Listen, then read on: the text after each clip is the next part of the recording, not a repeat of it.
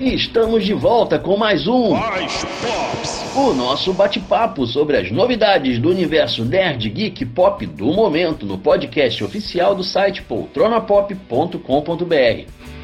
E no papo de hoje iremos falar sobre Marvel, Disney e Star Wars. Lembrando que você pode participar desse nosso bate-papo acessando as nossas redes sociais. Temos perfis no Facebook, Twitter e Instagram. Facebook, Twitter, arroba Poltrona Pop e Instagram, arroba Poltrona Pop Site. Nos siga nas redes sociais. Agora você não tem mais escolha, você já está envolvido nisso, já é um poltronauta, tem que participar. Acesse também nosso canal no YouTube em youtube.com/barra poltronapop e também nosso site poltronapop.com.br. E comigo novamente para me acompanhar nesse bate-papo sobre as novidades nerds, geeks e pops do momento, meu kryptoniano favorito, Cal Jotamon. Quem não tem colírio usa óculos escuros. A serpente está na terra e o programa está no ar.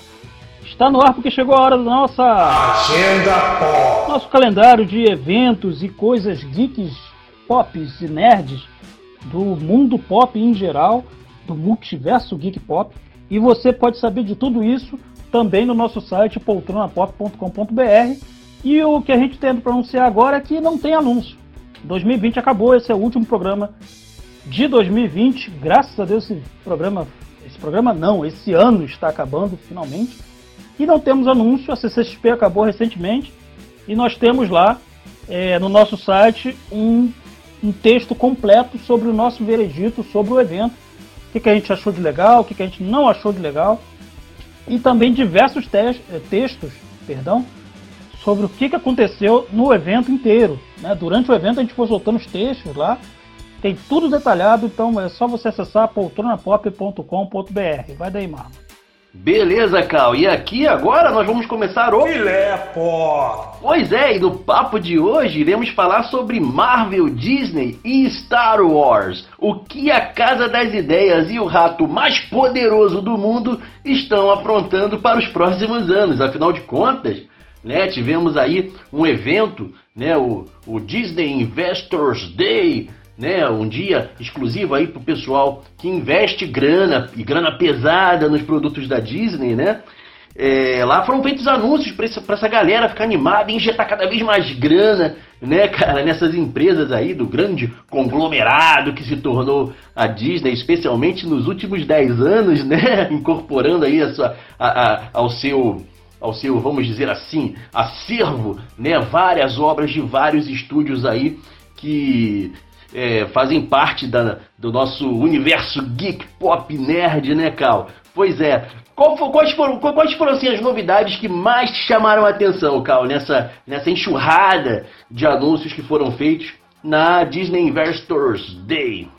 Então, Marlo, o que acontece é o seguinte, cara, teve esse evento de investidores, né? E é um evento para engravatados, é um evento para pessoas que é, têm dinheiro, né, e estão investindo nos filmes da Marvel, nos filmes da Disney e nos filmes de Star Wars, né, que era é, da Fox Filmes e agora pertence, todos eles pertencem ao conglomerado do, da Disney, né, da, e vão, vai ter coisas que serão apresentadas é, no, no, no streaming da Disney Plus, vai ter coisa que vai para o cinema, né, e vai ter coisa que vai para Disney Plus e para TV né, em outras, outras TVs que são co coordenadas aí pela Disney.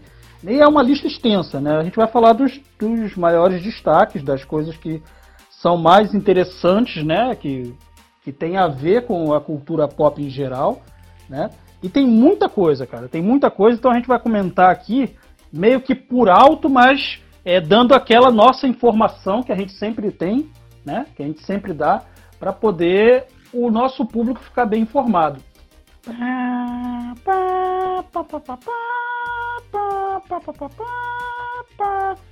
E gente já, já vai falar logo de Star Wars, né? E Star Wars tem muita coisa, cara, tem muita coisa. E é bem interessante porque a gente pode ver que eles estão, mesmo investindo, depois do sucesso de The Mandalorian, investindo pesado no no, na expansão do universo criado pelo George Lucas e companhia. Né? E aí a gente tem os anúncios. Vamos lá.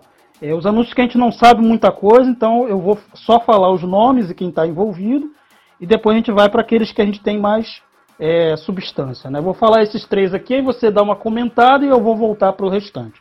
Vamos lá. O primeiro seriado anunciado é um spin-off do The Mandalorian chamado Ahsoka, né, que vai ser estrelado pela Rosário, Rosário Dawson, perdão, e é justamente sobre a personagem Ahsoka Tano, que aparecia lá no Rebels, aparecia na, no Clone Wars, né? Uma personagem que é muito icônica e apareceu recentemente no Mandalorian, muito rapidamente, e ela vai ter a série própria, né? Estrelada aí pela Rosário Dawson. Né? E também vamos ter Rangers of the New Republic. Não se sabe se vai ser uma série ou se vai ser um filme, né? Segundo o, o João Favreau e o Dave Filoni, que são as pessoas responsáveis por esses dois programas, vamos dizer assim, é, os dois vão estar é, interligados na, na, mesma timeline de The Mandalorian. Então eles vão se passar na, naquela mesma época. Então é como se fossem spin-offs daquele programa. E a partir daí, é, é eles disseram que ao final dos dois, né, desses dois programas, é, deram a entender que eles vão se encontrar, que The Mandalorian, Rangers of the New Republic e Ahsoka, que é o seriado da Ahsoka Tano, é, vão, vão ter um crossover. Então provavelmente vai ser aquela, aquele mesmo pensamento que eles tiveram lá no passado, que a Marvel Studios teve, né, com os seriados da Netflix, e no final fizeram um seriado é, em que todos eles se encontrassem. Então, possivelmente vai ser isso. Então, aí, Marlon, o que, que você acha exatamente desse dessa investida aí de spin-offs de The Mandalorian, né, se passando daquele, naquela mesma linha do tempo? O que, que você acha disso? Então, Cal, eu tô super ansioso, cara, por essa série da Asuka, né? Especialmente porque vai trazer de novo a Rosário fucking Dawson, ela que é uma grande atriz, né, cara, que e, e mora nos nossos corações, né? Nós que somos fãs da, das Kilvers, né? Do Kevin Smith, né? Tivemos ela lá no, no Balconista 2. Inclusive o próprio diretor, né, o Kevin Smith, na época falou, falou pô, cara, conseguimos a Rosário Dawson, é uma estrela e tal, eles nem acreditaram, é, dado o tamanho dessa atriz, né, isso 10 anos atrás, quase 15 anos atrás, né, cara, imagina o tamanho dela hoje, é, especialmente após passar, né, pelo, pelo universo da Netflix com a Marvel, né? A Marvel Entertainment, que é aquela parceria com a ABC e, e tal, né, cara, que produziu as séries do Demolidor, do Luke Cage, da, da Jessica Jones e do Punho de Ferro, que culminou, né, naquele crossover, né, dos Defensores, e onde ela fazia o papel de ligação das séries, né, ali como a enfermeira da noite, e ela arrebentou. E é o seguinte, cara, eu fico super, super feliz porque é uma série da Asio que eles vão poder explorar um pouco mais essa personagem, que é super interessante, que já habita né, no, no, no, no, ali no fandom, né, no, já, no, imaginário que eu quero dizer, né, do fandom. E, e é uma personagem super querida. Tomara que eles consigam desenvolvê-la legal, é, para que ela agregue valor à, à franquia e, e que a série seja muito boa também. Tomara que eles não errem a mão fazendo uma série ruim. E quanto a Rangers of the New Republic, é mais legal ainda, na mesma linha do tempo, fazendo crossover, cara. Tomara que a, que a Disney não cometa os mesmos erros, né, cara, que a ABC, a Marvel Entertainment e a Netflix, no caso aí que era parceira, né, cometeram com os Defensores, né, porque a série de Defensores é horrível, é horrorosa, é, é, é, é um, uma série desnecessária, que não agrega nada e que só reuniu os heróis ali, heróis que já se esbarravam por Nova York ali, né, cara, é, naqueles, naquelas séries ali, meio, foi meio desnecessária a série, foi ruim. Tomara que eles aprendam, né, especialmente por estar todo mundo debaixo do mesmo guarda-chuva, né, e insiram isso no, no canon do, de, de Star Wars da maneira correta, é, utilizando todos os todas as amarras do canon, né, que é importante também que seja, esteja, esteja tudo bem amarradinho, sem criar muito retcon, que isso, a gente sabe que isso não dá certo. Retcon é só quando é extremamente necessário, tomara que eles não façam isso. E é isso que eu espero dessas duas, dessas duas séries. Eu estou mais empolgado com a da Asuka porque é uma personagem estabelecida. E quero saber o que eles irão fazer aí com, né, no caso, os Rangers da Nova República. Vamos ver o que, que eles vão fazer. Né, porque é, é meio sabe como é que é, né, cara? A gente, ele, a gente às vezes cria um hype muito grande, fica muito entusiasmado. Eu sempre fico, né? Você é o cara que fica menos entusiasmado, né, Cal? Eu sempre fico muito. Então, às vezes eu, eu acabo me decepcionando. Mas e aí, Cal, tem mais alguma coisa que você, que você acha aí que é legal? O que, que você quer comentar também dentro desse universo, né? Dentro do, do canon de Star Wars, aí, desses novos anúncios, né? Da Disney Investors Day. Bem, Marlo, eu não queria te desanimar, cara, mas assim, você falou sobre retcon. Foi muito importante você ter falado sobre isso, porque é, um dos anúncios é, meio que envolve uma espécie de retcon. Ainda não está bem claro, mas assim, parece que eles vão mexer ali no cânone entre os episódios 3 e 4. Eu ainda não posso dizer, eu vou anunciar daqui a pouco, aí você vai saber o que, que é e você me dá a opinião sobre a Rosário Dawson, claro. Ela é uma atriz muito bacana, eu, eu acho ela sensacional, inclusive fez diversos filmes aí que não são pops, né, que não são filmes é, envolvendo a cultura pop, mas são filmes dramáticos, então você vê a performance dela. E ela é uma atriz que ela é nerd, né, cara? Ela não só estrelou filmes como Sin City, como os filmes do Kevin Smith, inclusive ela esteve no último filme do Kevin Smith, né, que ele conseguiu reunir o, o elenco de, da maioria dos filmes dele, só faltou um ator, né? Que era o ator que fazia o Randall, ele não quis participar do filme. É, mas a maioria dos atores que participaram do filme ele participou. Esse filme mais recente é Jay and Silent Bob, é, Jay and Silent Bob Reboot. Eu não sei como é que ficou o nome do Brasil porque ele só está em streaming. Ele não chegou nem a vir para o cinema. É, e ela também escreve quadrinhos. Ela escreveu um quadrinho chegou a vender na San Diego Comic Con é uma, uma, uma, minissérie né, sobre uma detetive lá e tal. Ela esperava talvez virar filme ou série, mas não, não deu em nada. Tá aí, né? Vai fazer o Mandalorian, é, fez o Mandalorian, vai fazer a série nova, tem. É, ela tá envolvida numa outra série que tem a ver com quadrinhos, né? Então vamos ver, né? Vamos ver se dá certo. Eu espero que dê muito certo. Kevin, você falou do Kevin Smith, eu falei também, e ele desejou todo o sucesso para ela é, no, se eu não me engano foi no Instagram ou no Twitter, agora não sei, mas ele fez um post bonito, elogiando bastante a participação dela, torcendo. Então eu acho que vai ser muito legal. Mas voltando ao nosso assunto aqui, né? Porque a nossa lista é grande, então eu vou passar aqui mais, mais deixa eu ver aqui, um, dois, três, mais três anúncios que foram feitos de séries também, né? E que não tem muita notícia. Então você vai ter que desvendar junto comigo. É, uma delas é Uh, a Droid Story vai ser as aventuras de R2D2 e C3PO. Não se sabe ainda em que época essa série vai se passar, se ela vai se passar depois dos episódios é, 3, é, 4, 5 e 6, ou se de repente vai ser na fase clássica, ou se vai ser depois dos episódios 7, 8, 9. Não se sabe, está em desenvolvimento ainda.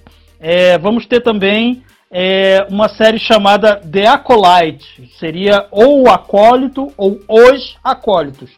Eu desconfio, não tem nada sobre, tá? Não tem nada falando sobre isso. Mas eu desconfio que seja um seriado sobre o Darth Maul. Já fizeram um desenvolvimento, uma espécie de retcon é, na, na série Rebels, né, com o personagem, e também já fizeram um retcon no recente filme do uh, Han Solo, né? Para quem não sabe, o personagem aparece no final do filme do Han Solo e a, a, princípio não teria como aparecer porque ele teria morrido, né, no episódio episódio 1, se eu não me engano, ele morre, né? É, mas aí dá uma explicação de por que ele não morreu, né? Na, no, na série Rebels aparece como ele, por que, que ele não morre e ele faz a aparição no filme do Han Solo, né? É, então eu tô achando que é isso mas a gente não sabe se é o acólito ou os acólitos. Então, né, The Acolyte. Quem está desenvolvendo a série é a Leslie Headland, é, essa, essa produtora, ela desenvolveu aquele seriado Boneca Russa, né, que era aquele seriado de, de, de looping no tempo, né, que uma mulher ficava presa no tempo e morria todos os dias e tal. É um, uma série, se não me engano, da Netflix. Não tem mais informações, tá? E o terceiro e último aqui para você poder comentar é Star Wars Visions, que também é comandado pela Leslie Headland, é, e serão histórias esporádicas dentro do universo Star Wars. Então aí eu imagino que seja aquela série para contar histórias de Star Wars distintas, uma série, sei lá, de 10 episódios, vamos supor, e cada episódio se passa numa época diferente de Star Wars, com um personagem diferente que de repente não é aquele personagem que é principal num filme ou principal numa série, né? Um personagem que vai estar tá envolvido ali com a saga, mas não tem aquele envolvimento é, principal, né? E a gente vai ver aí, de repente, personagens cativantes, personagens novos, né? E de repente esses personagens podem até gerar outros produtos. Diz aí o que, que você achou, Marlon, desses três aí. É, a Droid Story, com R2D2, The Acolyte, que a gente não sabe direito o que é, mas eu chutei aqui que é o Darth Maul, eu tô achando que é, mas vamos ver. E o terceiro seria Star Wars Visions. Então, Cal, assim, no caso de A Droid Story, eu acho que é interessante se trouxer o Anthony Daniels, entendeu? O ator ainda está vivo, né? E vai poder aí, né, realmente dublar se for animação ou de repente até atuar se for live action. Se for nesse sentido, eu tô dentro. Caso contrário, eu seria mais a favor de uma série solo do R2D2. Por quê? Porque eu acho que se tivesse a mesma pegada de Wall-E, funcionaria muito bem, sem aquelas intervenções do, do, do, do C3PO, né, do C3PO, no caso aí. Eu acho que seria bacana se fizessem nessa pegada, uma coisa mais intimista, filosófica, densa. Talvez seria legal, é mesmo em animação, seria bacana se fosse feito assim. The Acolyte, eu acho que vai ser Darth Maul também. Eu acho. Porque Cara, é, é, um personagem que todo mundo, fandom inteiro, pede que, que seja é, mais explorado. Ele acabou sendo realmente explorado aí nas animações. Tomara que ele volte. E que volte em grande estilo, com uma série própria. Já pensou, cara?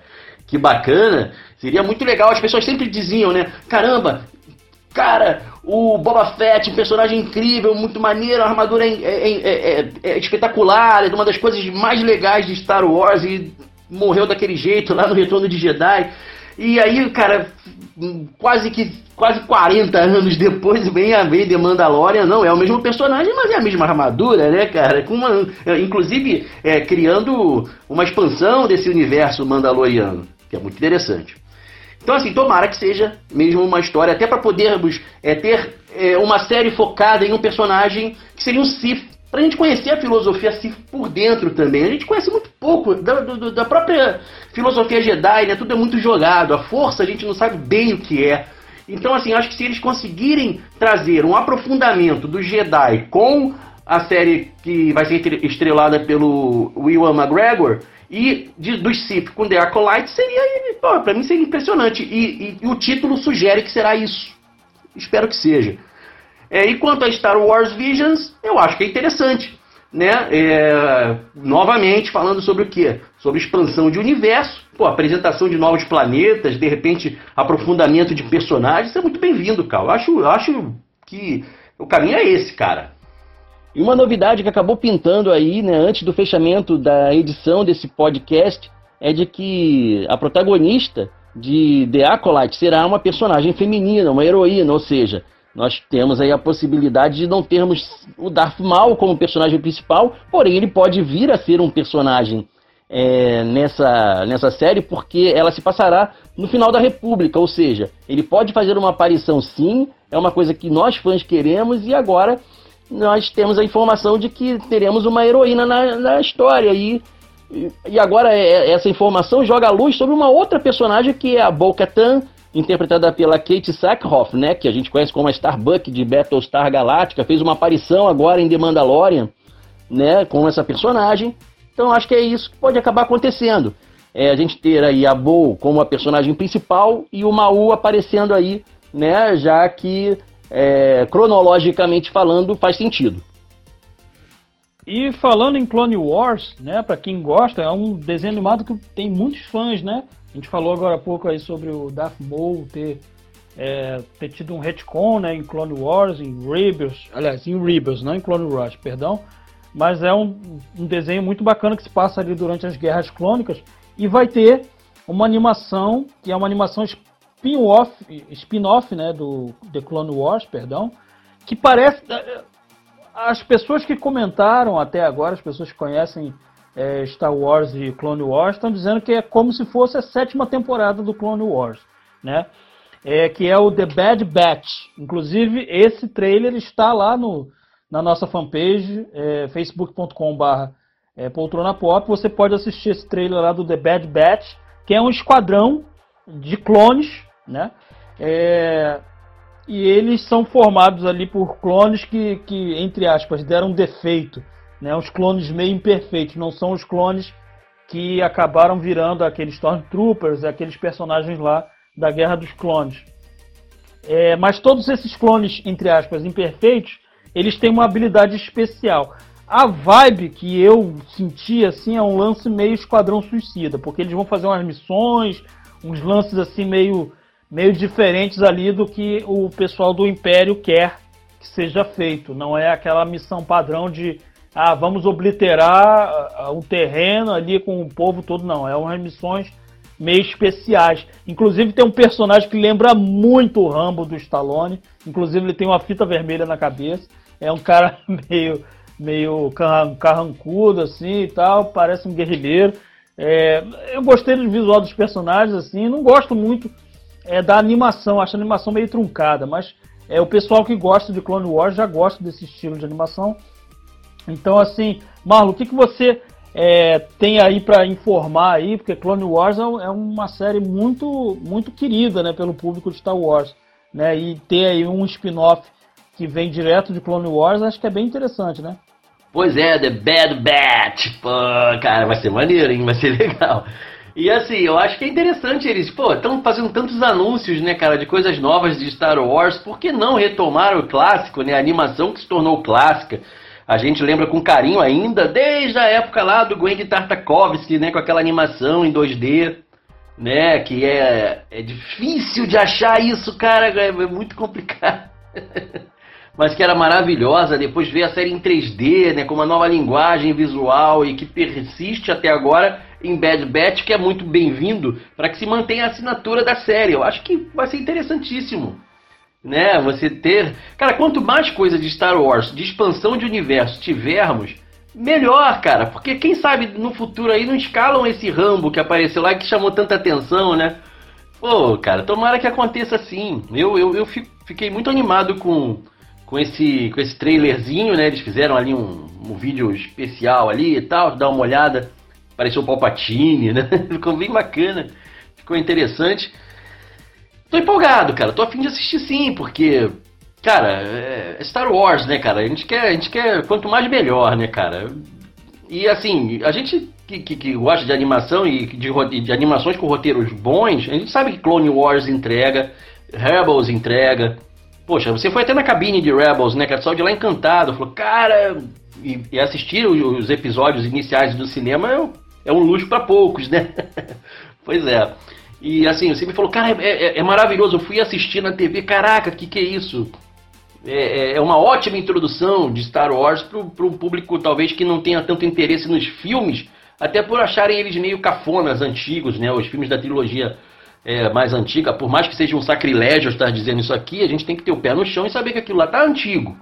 Né? Então acho que um bom passaporte de entrada é sim as são sim as séries animadas.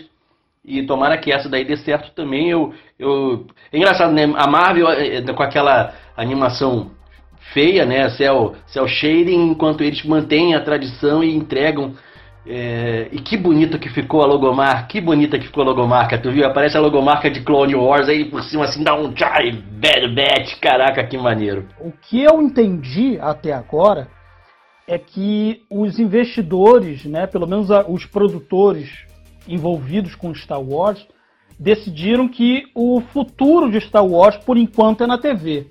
Enquanto o que não se desenvolve para o cinema é, não pode ser mostrado, né? Porque você lembra, nós anunciamos aqui no Mais Pop que a trilogia desenvolvida lá pelos criadores do Game of Thrones foi totalmente jogada no lixo, né? E vamos ter um filme com, com a direção do Taika Waititi, vamos ter um filme com a produção do Kevin Feige, né? E, e, e não temos outros filmes prometidos, ainda estão desenvolvendo, vai ter uma nova trilogia, mas ainda não se sabe é, do que será. A única coisa que a gente sabe é que não vai ter nada a ver com a timeline Skywalker, né? Não vai ter a família Skywalker envolvida.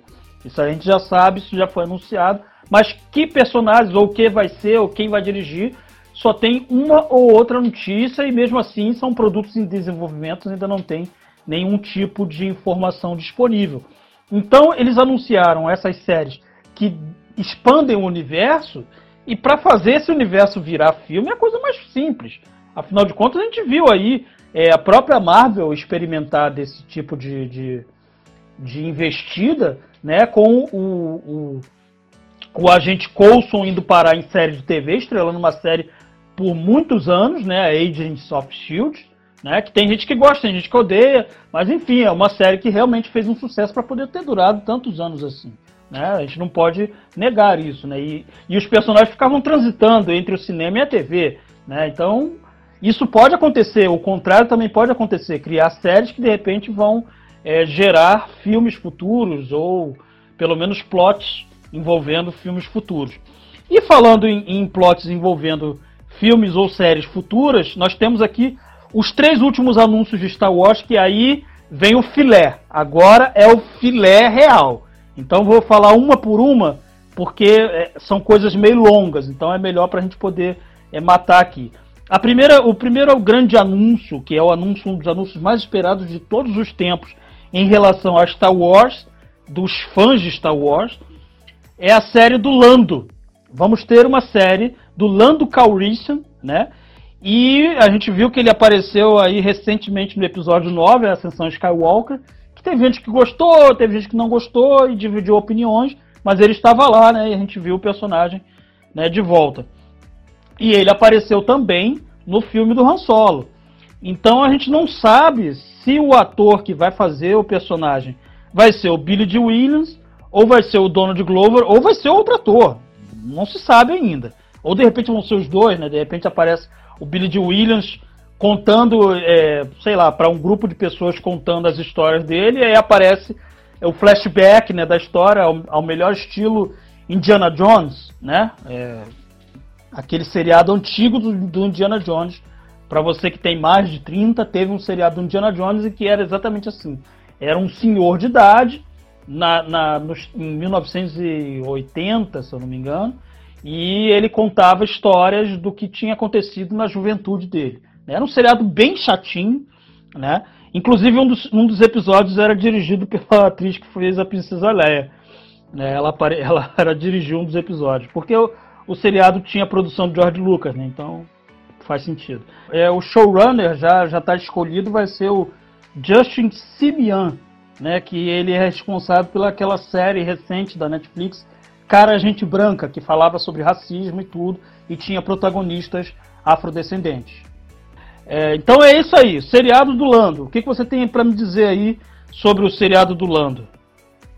Uma série com Lando tem que ser Lando, Lando e Lando, garotas bonitas no espaço.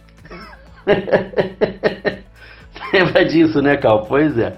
Então, é referência, gente. É, procure na internet. Então é o seguinte, cara. Olha só. Eu não tô empolgado, não, porque eu não gostei do Lando né, do Donald Glover. Eu, não me convenceu. Todo mundo disse que era maravilhoso, que era. Nossa, a única coisa que presta em solo é o Donald Glover como Lando e tal. Sabe? Não, aquele filme é horroroso. Tudo ali é ruim. Por mim, aquilo ali podia amassar e jogar no lixo. É, mas eu acredito que Talvez não seja é, é, esse o caminho, não. Apesar de que, pelo que você me falou, se é o showrunner de cara gente branca, possivelmente o Donald Glover possa se interessar em, em participar. Aí eu não sei. Isso aqui eu acho que é uma péssima decisão é, trazer mais elementos sobre um personagem que já foi explorado e eu acho que o que ele tinha para nos passar é isso aí que a gente já tem em tela. Então não acho que seja uma decisão muito adequada não. Seria a mesma coisa que você pegar né, e, e fazer como o pessoal né, da, do Trek Brasil sempre fala, né? É, para fazer uma, uma, uma série de culinária com, com o aquele cozinheiro da, da Voyager, né, cara? O Nilix. Seria troço, cara, não, não precisa de, de série do Lando, não, cara. Eu, eu não, não, sou a favor, não. É um, é um anúncio que, que eu que, é, passo, passo batido, cara. Tô fora. Vamos lá então, já que você tá fora de Lando, né? Nada além de Lando, né? Mulheres bonitas, sexo bonito, sexo bom, né? Vamos ver, não vai ter, né? A série da Disney Plus não vai ter sexo, eu duvido. Mas enfim. É, vamos lá, a próxima série eu acho que você vai ficar empolgado, porque essa daí, inclusive, teve um vídeo. Inclusive, é, é, para vocês que estão ouvindo, dá um pulinho lá na nossa fanpage no Facebook, é, facebook.com/barra poltrona pop, e vocês vão ver alguns vídeos relacionados, né? Porque foram distribuídos lá na fanpage da, da Disney Plus, e a gente compartilhou na nossa fanpage também, né? Para poder divulgar. A galera não estava nem sabendo porque foi divulgado na quinta-feira entre 9 e 11 da noite. Então, assim, muita gente não ficou sabendo. Então, né, teve até um, um, um grande amigo meu que entrou em contato. Cara, tu ficou sabendo das 137 séries? Falei, fiquei sabendo, dá um pulo lá no, no, na fanpage do Poltrona você vai ver todas, né? Aí ele falou, caraca, que, que legal e tal, né? O pessoal gosta, né? Aí tem alguns vídeos lá, e um desses vídeos mostra os bastidores dessa série que eu vou falar agora, que é Endor, né? Que é a série centrada no Cassius Endor, que é aquele personagem interpretado pelo Diego Luna, né? Que apareceu brevemente lá no Rebeldes, mas ele fez sucesso mesmo agora com o Rogue One, e é um personagem que se passa. Um personagem não, uma série que se passa antes de Rogue One. Então tem muita espionagem, tem muita coisa envolvendo os mercenários, é, a rebelião, aquele, aquele clima ali antes de chegar nos eventos que acontecem em Rogue One. Então é uma, uma prequel, uma frequência do Rogue One. E o showrunner é o mesmo é, Tony Gilroy, que foi o roteirista de Rogue One. Então, tá em boas mãos, né? O Diogo Luna aparece no vídeo falando que está muito empolgado. Ele falou, cara, é, a produção parece produção de filme. Então a gente está muito empolgado aqui. Você vê é o set, né? Você voltar a um set com uma coisa que você ama tanto, né? Pô, é muito empolgante, né? Então, pô, ele tá animadíssimo. Aí você vê os, as pessoas que se envolvem lá com a maquiagem, com os animatronics. Então você vê muita gente envolvida ali, muito animada com essa série do Endor, né? Que é o Cassius Andor. Endor? Andor? Não sei. O que, que você acha, Marlon? Uma série que se passa antes de Rogue One. Na minha opinião, Rogue One é o melhor filme de Star Wars ao lado de Star Wars Episódio 4. E aí, o que, que você acha, Marlon? Pois é, Cal, é uma, é, no caso aí é Cassian Andor, né? O nome do personagem de Rogue One, que sim, é o melhor filme de Star Wars, cara. Isso aí não tem dúvida disso. É o melhor produto já lançado de Star Wars. E olha que nesse caso aí, eu estava com minha expectativa lá embaixo, hein? E saí de lá maravilhado. E não foi porque eu estava com a expectativa baixa, não. É porque o filme é maravilhoso, é muito bem dirigido. A história, é, ela é, é, muito bem contada, amarrada, tudo certinho, dentro do canon, sem criar muito problema, como a gente já falou aqui, de retcon e tal, né? que são aqueles concertos na história ali, né?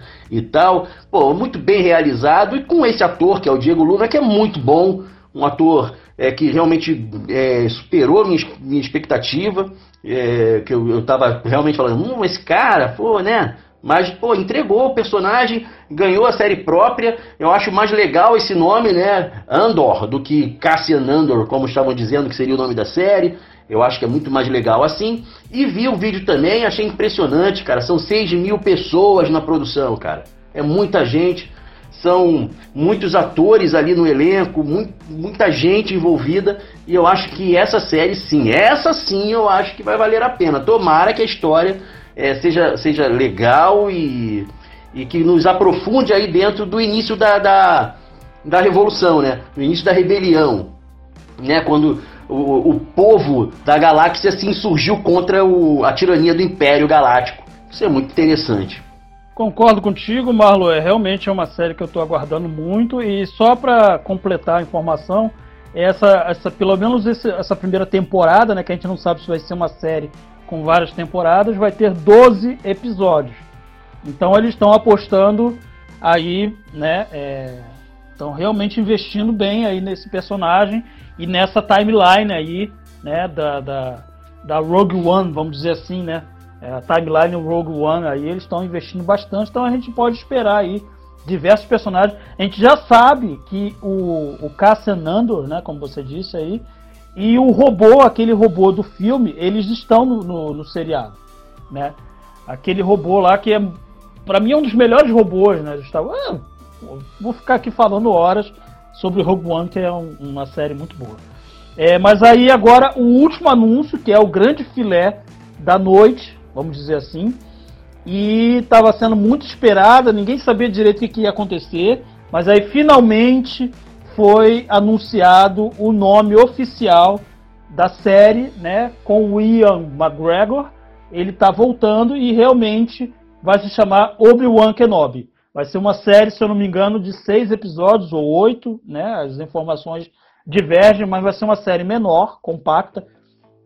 Não é exatamente um seriado, né? É como se fosse uma minissérie contando lá o exílio do personagem naquele planeta lá, naquele deserto, né? E né, se escondendo, mas é, defendendo o jovem Luke Skywalker. Né? A série vai ter direção da Deborah Shaw, que está participando aí também é, de The Mandalorian. E vai ter o roteiro do Job Harold, né? Que a gente até inclusive anunciou isso aqui, né? É, que ele é, escreveu aquele filme do Rei Arthur aí mais recente, né? Aquele filme modernoso aí e tal, que ninguém gostou muito. Mas o grande anúncio da noite não foi nem esse. O grande anúncio é que vamos ter o ator é, Hayden Christensen como Darth Vader de volta. Né? Depois do episódio 3, ele nunca mais fez nada de muito relevante né? E ele está voltando como Darth Vader e anunciaram também de que a série se passa 10 anos após o episódio 3, né? Após os eventos que, que culminaram na transformação do Anakin Skywalker, transformação, né? Vamos dizer assim, né? A mudança de personalidade do Anakin Skywalker para Darth Vader vai se passar 10 anos e esses ex-amigos terão o reencontro do século antes de episódio 4, que foi o, o, o encontro final deles, né? É, e Show disse que haverão, é, haverá, melhor dizendo, caçadores de Jedi estão vindo atrás do Obi-Wan. E o Obi-Wan disse que. O Obi-Wan, não, perdão, o McGregor, né? Ian McGregor, ele disse que o Obi-Wan tem apenas um objetivo: manter Luke a salvo. E a diretora, né? ela disse que não poderiam contar a história de Obi-Wan sem trazer o Anakin e, ou Darth Vader de volta. E aí, o que, que você acha disso aí? A volta de é, Hayden Christensen, né, a, a, a Seara de Star Wars, que era o único ator, por enquanto, que ainda não tinha voltado aí da, da trilogia anterior, né? É, talvez a gente vai ter algum flashback aí com alguns outros atores, mas esse realmente ninguém esperava, né? E talvez tenha sido esse o motivo para terem cancelado as filmagens né, em janeiro, ia começar em janeiro de 2020, mas é, eles cancelaram porque o roteiro estava muito parecido com o The Mandalorian, e aí teve aquele embrulho, mandou um monte de gente embora, e agora eles vão começar de novo as filmagens. O que, que você acha disso, Marlon? Só um comentário antes de eu passar aqui para o Obi-Wan Kenobi, né? Se o robô estiver lá no filme, na série, no caso de Andor, né? tem que ser o Alan Tudyk a dublá-lo, porque é ele que faz toda a diferença, cara. Né? Esse ator que é um mito, um, um dos melhores de sua geração também? um cara incrível, comediante de mão cheia, muito bom, e é ele que fez toda a diferença, então ele tem que estar tá lá também. Tomara que aconteça isso. Agora, é, sobre Obi-Wan Kenobi, aquilo que eu já disse antes, né, cara? Se nós vamos ter aí uma série The Acolyte com o Darth Maul, a gente não sabe ainda se é isso, mas tudo indica. E se, ele, se, se, essa série puder aprofundar um pouco o lore dos Sith, ótimo. Se essa do Ewan McGregor é, aumentar aí o lore do Jedi, melhor ainda. E se isso for temperado em uma discussão filosófica com o próprio Darth Vader, cara, isso vai ser incrível, cara. Tomara que essa série seja muito bem escrita, tomara que os roteiristas sejam bem escalados é, era para ser um filme, né, cara? Agora vai se tornar uma minissérie. Então, cara, o potencial é, é, é, maior ainda porque a gente vai ter mais tempo de tela. A gente vai ter mais tempo para eles discutirem o que é a força. As, os fãs ainda não sabem direito, cara. Isso é muito jogado. Tomara que essa série sirva para isso, para estabelecer o que é, né, a força. Não que seja uma coisa assim certa que diga assim, não, é isso. Porque assim, as pessoas não sabem, né? Fala-se muito sobre Deus e as pessoas não sabem exatamente o que é. mas que pelo menos se tenha um fundamento sobre assim, é mais é isso aqui, a direção é essa, é por isso que, que a filosofia do Jedi é uma, do Sith é outra. Tem que ter esse tipo de debate e também tem que ter aquele outro debate, que é o debate de sabre de luz, né? Porrada tem que ter nessa série. Tomara que a gente, que a gente possa assistir mais um duelo, né? Do, do de mestre e discípulo ali, se enfrentando agora não só no papo, mas também no sabre. E assim, você comentou que este seria o último anúncio né, de Star Wars aí na, na Disney Investors Day. Porém, de anteontem ou ontem para hoje, surgiu na internet um teaser, né, no qual a gente pode ver a Pat Jenkins, que é a diretora de Mulher Maravilha e Mulher Maravilha 1984, filme que está aí para estrear nos cinemas no Brasil, né? É, use máscara, né, faça todo, tome todos os cuidados possíveis né? Utiliza os protocolos recomendados, afinal de contas nós não estamos aqui num período de brincadeira, a gente tem esse papo de pandemia muito sério. Então, assim, a Pat Jenkins, que é essa diretora de Mulher Maravilha em 1984 e tal, ela aparece num teaser simplesmente passeando de patins, parando no carro, senta lá na mala, começa a tirar a roupa, se vestir, né, e tal, e se veste de, de piloto de, de X-Wing e caminha até uma nave que está estacionada em um estacionamento assim, de, parece que de um aeroporto. Caraca, o que, que, é isso, Cal? Aí escreveu lá, né? É Rogue Squadron. Eu sabia que isso era um jogo de, de videogame, cara. Né, dos anos 90 ainda. Agora, pô, parece que tá vindo um filme aí. E, ao que tudo indica, não foi anunciado lá. Sabe o que, que é isso, cara?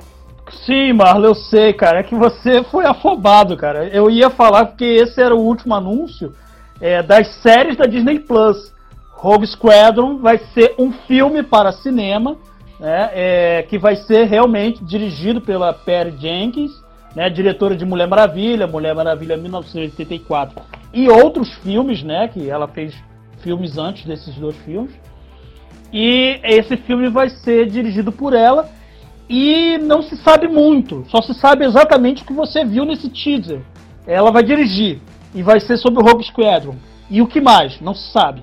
Aí você puxou esse lance aí do videogame lá atrás. Eu cheguei a jogar um pedacinho desse videogame assim na casa de um colega. É um videogame bem interessante, quem puder buscar aí e tal. Vai se ligar em gráfico, né? Porque anos 90, né, gente? A gente não tinha os gráficos maravilhosos. Mas é um jogo bem legal. E eu particularmente acho que ele não vai se basear exatamente na trama do jogo. Eu acho que vai ser mais um filme que seria uma espécie de continuação espiritual do Rogue One. Eu acho que vai ser isso. Porque se você pegar é, Star Wars Episódio 5, o começo do episódio é justamente com o esquadrão Rogue Two né, buscando o Luke Skywalker porque o Luke Skywalker estava sumido. E a gente não sabia quem era o Esquadrão Rogue One até vir o filme. Né? Então, entre o fim né, da equipe do Rogue One até a formação da equipe do Rogue 2 e Rogue 3, enfim, as outras equipes, os outros esquadrões Rogue, né, é, se passou muita coisa. A gente não sabe o que aconteceu, a gente não conhece a vida desses pilotos.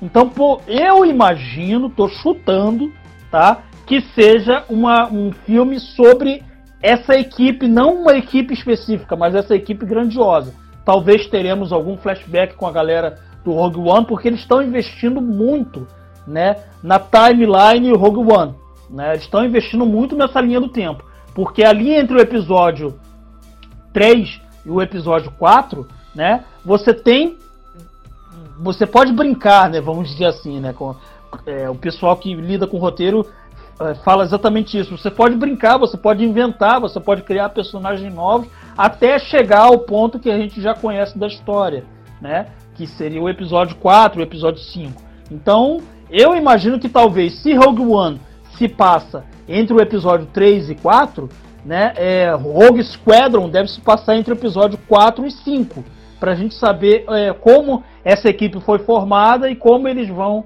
é, fa é, fazer para poder achar o Luke. Então eu imagino que de repente possa ter até cenas que foram excluídas, existem várias cenas excluídas de Star Wars, né?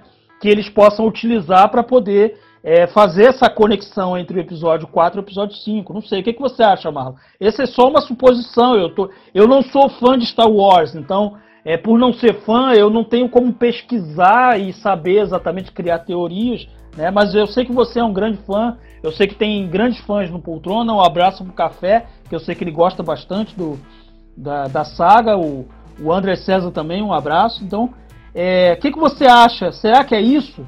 Não, total, total, cara. Com certeza é isso. Eles devem eh, realmente colocar esse, eh, eh, esse filme né, ali para cobrir eventos ali, né, cara, entre esses dois episódios, o 4 e o 5, é, para poder criar essa expansão de universo que a gente vê que a, que a, que a, que a Disney está querendo fazer, né?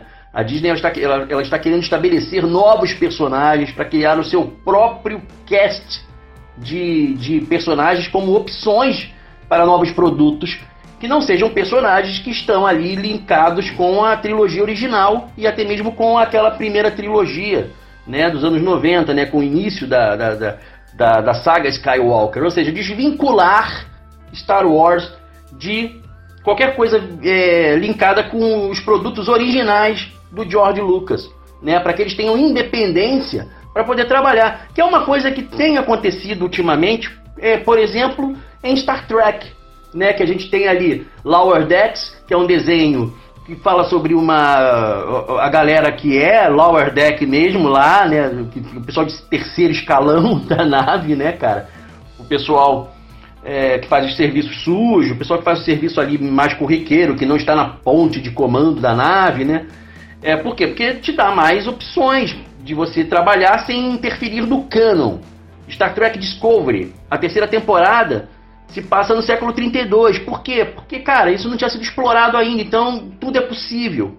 E eles realmente estão fazendo um trabalho ali de construção de universo no futuro de Star Trek, né, no futuro mais distante ainda, né, que está sendo muito interessante. Né, com, a gente chega até, até arranhar, arranhando o cânone, né, é, o canon, quando você cria uma espécie de distopia, o início de uma distopia dentro de um universo que é conhecido pela utopia. Então eu acho que se Star Wars seguir esse mesmo caminho, é, agora que ela já está em outras mãos, infelizmente a gente sabe, a Caitlyn Kennedy está lá e tal, tá braço direito do cara, do George Lucas e tudo mais, conhece o cara há anos, mas ela é uma funcionária da Disney. Agora é isso, não, não tem como fugir disso. E os personagens estão nessa, nesse conglomerado. Né? É, não tem como mais eles ficarem amarrados a coisas que foram estabelecidas 40 anos atrás. Eles precisam realmente pensar a franquia para frente. E é um universo imenso, cara. É a galáxia. Entendeu? O que tem de coisa para ser explorada aí, eu acho que é isso que, que, que a Disney está fazendo. E eu acho que é interessantíssimo que faça isso. Tem gente que pode odiar isso. Eu, como fã, adoro, cara. Acho que expandir universos é sempre interessante. É, a gente que, que acompanha quadrinhos sabe o quanto isso é importante, né? É, especialmente agora, no século XXI, a gente teve aí os exemplos passados, como a gente vem falando, né? O exemplo da Netflix, lá com aquela coisa dos defensores que deu errado, indo mais para trás dos quadrinhos, a gente teve né, a, a organização do universo DC com a crise das infinitas terras. Enfim, os exemplos estão aí, é só organizar tudo e não deixar que, que se bagunce do jeito como ficou bagunçado anteriormente, que não, não havia uma preocupação muito grande em se criar é, essas franquias que se interligam, que se conectam, né, cara, assim, assim com, com vários produtos do mesmo universo, né, ali tendo que ser coeso para que não fique uma coisa estranha, porque senão o fã vai, vai reclamar. Então eu acho que é importantíssimo que eles criem realmente opções pro futuro da franquia, já que agora, cara, é deles. A bola é deles agora, né? Concordo plenamente, Marlo. E, a, e terminou os anúncios, né? Os, essa enxurrada de anúncios de Star Wars. A gente poderia até ficar falando horas aqui, né? Mas a gente não tem tanta informação assim, só tem as informações que foram liberadas. A gente, inclusive, passou coisa extra aqui, porque a gente tá aqui no chutômetro, né? Às vezes a gente acerta. Poltrona Pop geralmente acerta quando chuta. Né? E um dos acertos a gente vai falar daqui a pouquinho. A gente vai, vai ter um, um, uma historinha aí sobre o, o, o, outro acerto. Vamos, vamos ver agora, porque agora a gente vai falar das séries da Marvel.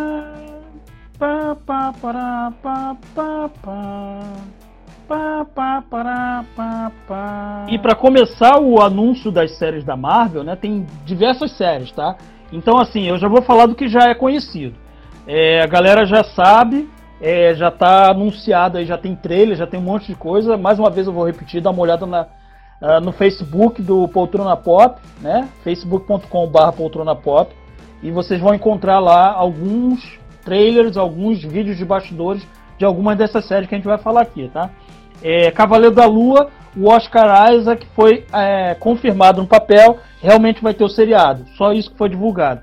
É, Hawkeye, ou a série do Gavião Arqueiro, está confirmadíssima.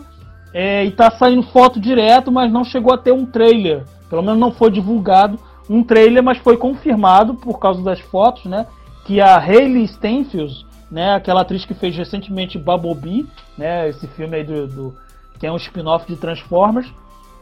Ela vai ser a Kate Bishop, né? Que é a Gavião Arqueira, né? Que é a parceira lá do Gavião Arqueiro, do Jeremy Renner que volta ao papel e a série vai ser escrita pelo Jonathan, Jonathan perdão, Aigla, é, que ele fez Mad Men, dentre outras séries aí. Ele escreveu Mad Men. Eu particularmente não gosto da série Mad Men, mas é uma série muito adorada, né? E é uma série muito séria, né? Então assim, eu acho que a série de repente vai ter um verniz muito irônico, vai ter aquele humor mais irônico, um humor meio é, meio house, humor ácido, né? um humor mais irônico. Quem leu a série de quadrinhos, a série de quadrinhos realmente vai por esse viés. Então parece que a escolha foi legal, foi, foi acertada. É, a gente vai ter a série da She-Hulk, ou Mulher Hulk no Brasil, e foi confirmado né, que a Tatiana Maslany vai ser realmente a Mulher Hulk. Também foi anunciado que o Tim Roth né? O ator Tim Roth ele está de volta como o personagem abominável. Para quem não se lembra, é, o Tim Roth esteve naquele filme com o Edward Norton, o filme O Incrível Hulk, né? Que é um filme que realmente é canon da Marvel, mas muitas coisas foram abandonadas a partir dali. Né? É, até porque o ator foi mudado para o Mark Ruffalo. Né? E para quem não sabe, o Bruce Banner, né, que é o, o alter ego do Incrível Hulk, ele, ele além de estar presente no seriado, que vai ser o Mark Ruffalo voltando ao papel, é, nos quadrinhos ele é primo da, da personagem, né, é, da mulher Hulk, e eles, eles, ela consegue os poderes através de uma transfusão de sangue. Então eu imagino que pelo menos no primeiro episódio o Mark Ruffalo vai estar envolvido. Talvez ele não esteja no episódio todo. Mas o Tim Ruff voltar como abominável é interessante porque é, faz uma ligação com todos os, os filmes do universo cinematográfico Marvel, perdão, e não desperdiça, né, esse filme. Porque é um filme que a galera não gosta, a galera não curte, mas eu particularmente acho que é um dos melhores filmes do universo Marvel. É um filme simples, um filme ok, né? Então vamos ver como é que se desenvolve. Então esses três seriados foram anunciados, além de novos trailers de Falcão, Soldado Invernal. Todo mundo já sabe o que vai acontecer, ele vai estrear esse ano ainda na Disney Plus. É, e WandaVision, se eu não me engano, ou é no Natal, no final do ano, ou é no começo de 2021, teve um novo trailer, né? E é, também foi anunciado uma, um seriado da Miss Marvel. Esse vídeo, inclusive, está lá no nosso é, facebook.com/barra poltrona pop. E é, vai ter o seriado da, da Miss Marvel, então mostrou os bastidores lá, o pessoal está muito empolgado. O que, que você acha aí desses anúncios, Marlon? É, tem várias coisas aí, né? Tem muita coisa. Cavaleiro da Lua, que você já sabia. É, Mulher Hulk, né? A Tatiana tentou dar aquela engambelada, mas vai ter mesmo. Agora não se sabe se a Mulher Hulk vai ser digital ou se vai ser ela, porque ela é bem baixinha, né? A, a atriz é bem baixinha. Ela fazia Brooklyn Nine-Nine, se eu não me engano. Né? E é uma atriz que é muito de comédia. Então eu acho que o seriado vai ir nesse ponto de comédia. Porque a Mulher Hulk, ela é uma, uma advogada especialista em defender é, super seres, super-heróis, geralmente, ou até mesmo super-vilões. Então vamos ver, né? Será que vai ter uma participação do Demolidor? São colegas advogados aí, né? De repente, pode ser que rola. O Gavião Arqueiro, que é o Hawkeye, a série do Hawkeye, e também Miss Marvel, né? Que é a Kamala Khan aí. O que, que você acha disso? Faltou dizer que a direção vai ser de. A direção da, do seriado She-Hulk vai ser de Cat Coyle, que também é de Brooklyn Nine-Nine e Ano Valia, que é de Lúcia, um seriado que eu não conheço, ambas dirigem aí, então a gente já sabe que vai ser um seriado mais voltado para comédia. Cara, Charlie Cox na série seria interessante, hein? Ele que fez o Demolidor lá na Netflix, de repente voltar, e há um rumor de que ele vai voltar, seria interessante se ele aparecesse realmente She-Hulk no embate ali, né, de dois grandes advogados da Marvel, né? Se ele trouxer o Fog Nelson ali de assistente, seria melhor ainda, né, cara? Imagina os dois ali, ex-adversos, né, no embate jurídico bacana, com um bom roteiro, né, que a gente torce pelo roteiro, o roteiro tem que ser bom, né, cara? Tomara que, que aconteça. É, se acontecer, eu vou ficar muito contente, né? Afinal de contas, é, eu gosto da personagem, né? A Jennifer Walters é uma personagem interessante, é, com a possibilidade de vir o Mark Ruffalo de repente fazer ali uma participação. É interessante também. Cara, essa série pode ser muito legal. Eu acho até que, que, que talvez seja uma das melhores dessa leva, né? É, você estava falando sobre a questão da She-Hulk, tal, talvez ela seja digital. Acho que vai ser sim. O próprio Hulk já é digital, né? Então, assim, eu acho que ela vai ser digital, porém ela não vai ser gigantesca como o Hulk, né? Em relação ao Mark Ruffalo, o Hulk é gigantesco. Ali no caso dela, eu acho que ela vai ser um pouco pouca coisa maior do que a atriz. Porque eu tava dando uma olhada no videogame Fortnite e teve a quarta temporada que terminou recentemente. E lá tinham skins de personagens da Marvel. E uma delas que você desbloqueava era a Jennifer Walters, que fazia um gesto, né? Que você também conseguia e se transformava na She-Hulk. E era um pouquinho maior só que, que a personagem da Jennifer. Então eu acho que esse é o padrão ideal. Até porque para poder casar um pouco mais também com, com aquilo que a gente já vê nos quadrinhos. Eu acho que se ela ficasse gigantesca, ficaria meio estranha. Meio, talvez meio mocoronga. Então eu acho que ali vai ficar perfeito. Se for feito da maneira como está apresentada a personagem lá no Fortnite, vai ser, vai ser o ideal. É, Cavaleiro da Lua, Oscar Isaac. Finalmente, né, cara, um grande ator, né, numa, numa série Marvel, cara. Se especulou muito de que seriam outras pessoas que fariam o personagem e acabou caindo no colo dele. Ele que foi, né, um, o nosso querido Paul Dameron em Star Wars, né, um dos poucos personagens legais ali dessa saga nova. É, mal explorado, é, mal aproveitado, porém muito legal, eu acho muito interessante. Ele é um grande ator que fez o caminho inverso. Ele começou em filmes mais cults, né, em filmes de arte ali, os filmes com, com uma pegada menos pop mais, e, mais, e mais profunda, né, com, com, com, com, com temas mais profundos, né, como por exemplo Ex Machina, que é uma série, é, uma série não, um filme de ficção científica sério, muito legal, que ele fez junto com a Alicia Vikander, com o Don Hall Gleason, que, o Don que inclusive é parceiro dele de Star Wars, né, né, então assim, ele fez o caminho inverso, ele, muita gente começa pelos filmes mais pops, né, pelos blockbusters, e depois que fizeram bastante coisa, estão bem reconhecidos, é, passam a procurar projetos mais, né, men é, projetos menores e mais, mais, com roteiros mais, mais densos, né. Ele, ele fez justamente o contrário, ele participou inclusive de Inside Llewyn Davis, né, o filme até que revelou o Oscar, né, e, e que foi indicado ao Oscar. pois é, trocadilho idiota. Então, assim, eu estou muito animado para o filme, para a série do Cavaleiro da Lua. É, já não estou animado para do Gavião Arqueiro. Eu acho o Gavião Arqueiro um personagem ruim, mal explorado, é, mal, mal construído dentro do, do MCU. E o ator também é ruim, é, sabe? Andou fazendo merda, né? É, parece que é um cara abusivo. Parece que tinha alguns problemas aí relacionados a, a entorpecentes. Também fez outras drogas também, como por exemplo alguns videoclipes de música de balada, que, pelo amor de Deus. Então eu não gosto muito do camarada, não gosto do personagem, não estou muito animado. Um ponto que é a favor dessa série é a Hayley Steinfeld, né, que é uma atriz indicada ao Oscar, né, atriz mirim ainda, indicada ao Oscar, né, pelo remake de Bravura Indômita, depois fez um filmaço chamado Quase 18. Se você está assistindo, ou assistindo não, ouvindo esse podcast, por favor, cara, assista quase 18. É um filmaço. E, e essa atriz ela é maravilhosa. É, e do lado de Woody Harrison, né, cara? Um dos melhores atores do mundo. né, que o nosso carnificina aí que tá chegando em Venom 2. Então, assim, Hawkeye, dane-se. É, você chegou a citar WandaVision. Essa série, sim, eu acho que será ah, uma, uma, uma surpresa, porque muita gente tá falando, pô, a pegada tá estranha. Eu acho que vai ser incrível WandaVision por quê? Porque eles estão é, é, trabalhando com aquilo que é o estranho, né? O, a sensação de estranheza.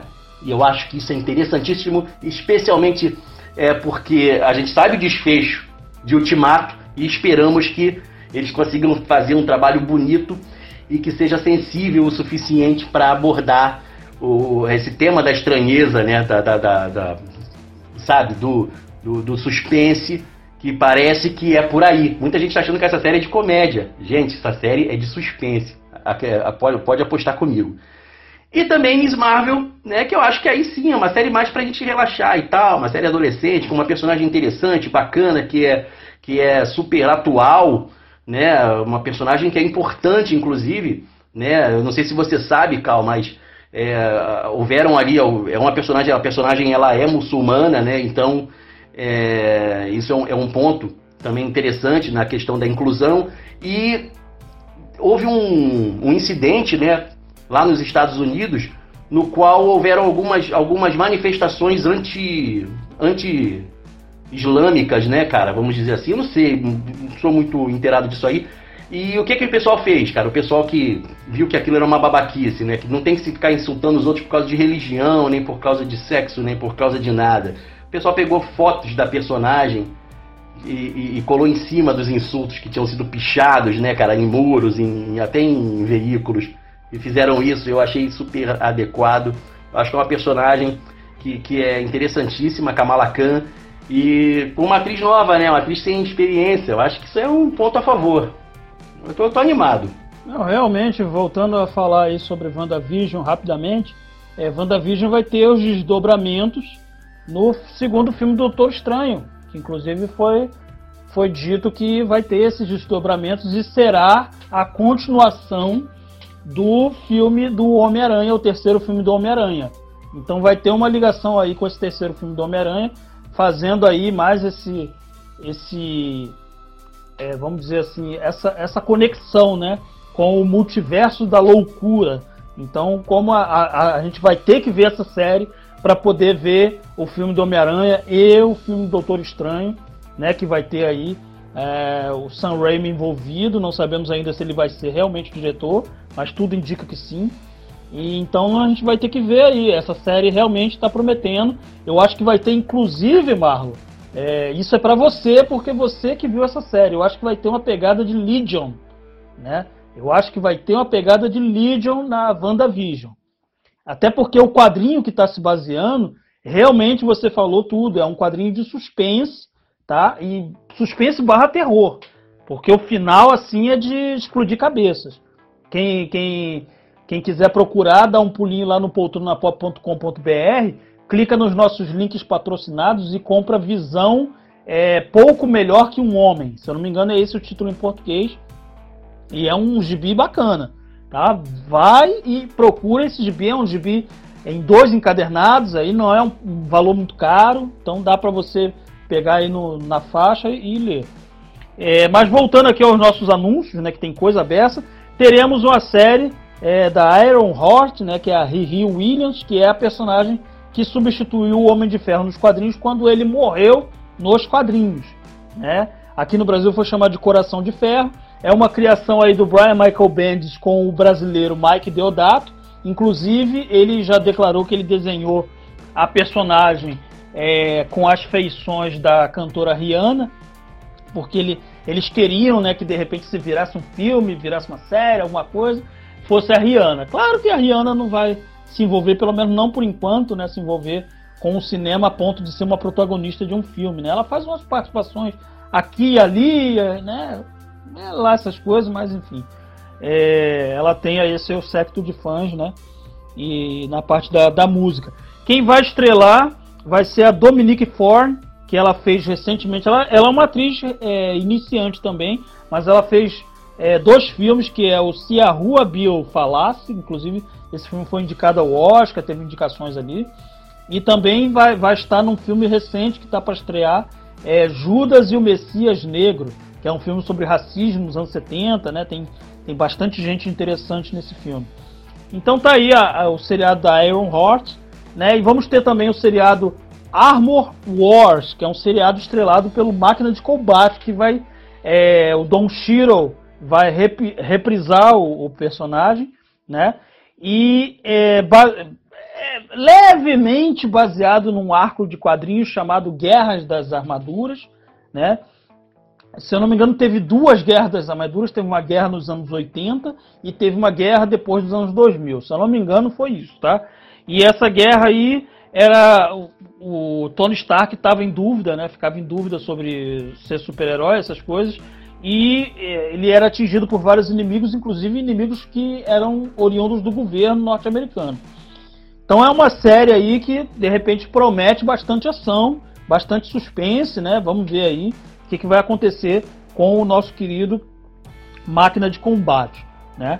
E também vamos ter aí, já foi anunciado, uma série do Nick Fury, como a gente antecipou aqui, né, no nosso programa, né, é, é, seriados Marvel que gostaríamos que existisse. Então vai ter uma série do Nick Fury que na verdade chama-se Invasão Secreta, Secret Invasion, né, que é, que é baseado na série dos quadrinhos, teve uma minissérie dos quadrinhos em que se descobria que alguns dos principais personagens da Marvel eram na verdade é, Skrulls, é, Skrulls, né, uma raça alienígena infiltrada na Terra, né, e eles estavam planejando é, invadir a Terra e eles estavam infiltrados desde os anos 60. Então você tinha diversos personagens aí, inclusive o personagem Capitão América que tinha morrido era na verdade um Skrull, não era o Capitão América Steve Rogers. Então tem alguma, alguns desdobramentos. A gente, o que, que a gente já sabe? A gente já sabe que essa série, que, que tem como protagonista o nosso querido Samuel L. Jackson de volta, como Nick Fury, essa série ela, ela interliga acontecimentos do primeiro filme da Capitã Marvel, que tinha a guerra Skrull, Kree Skrull, né, que são duas raças alienígenas que não se bicam aí, e também é, interliga o que aconteceu no final do filme do Homem-Aranha, é, Homem-Aranha Longe de Casa. Esse mais recente que saiu, que foi o último filme aí dessa fase é, mais recente da Marvel pós-Ultimato. Então, é, a gente tem esse. É é, é, é, é, interligado com esses dois filmes. Então a gente vai ter que aguardar aí para saber o que, que, vai acontecer. Então vamos ver aí, Marlon. Iron Heart, que é a Riri Williams, a Mina de Ferro. a, gente a gente apelidou a personagem assim quando ela nem tinha nome no Brasil, né? E a gente falou que seria a mina de ferro num vídeo que não foi ao ar, né? Esse vídeo bem bacana. E vai ter também Armor Wars, que é a guerra das armaduras, né? O nosso querido máquina de combate. E Invasão Secreta, que deve ser uma série de espionagem, suspense e muita ação. O que, você acha disso aí, Marlon?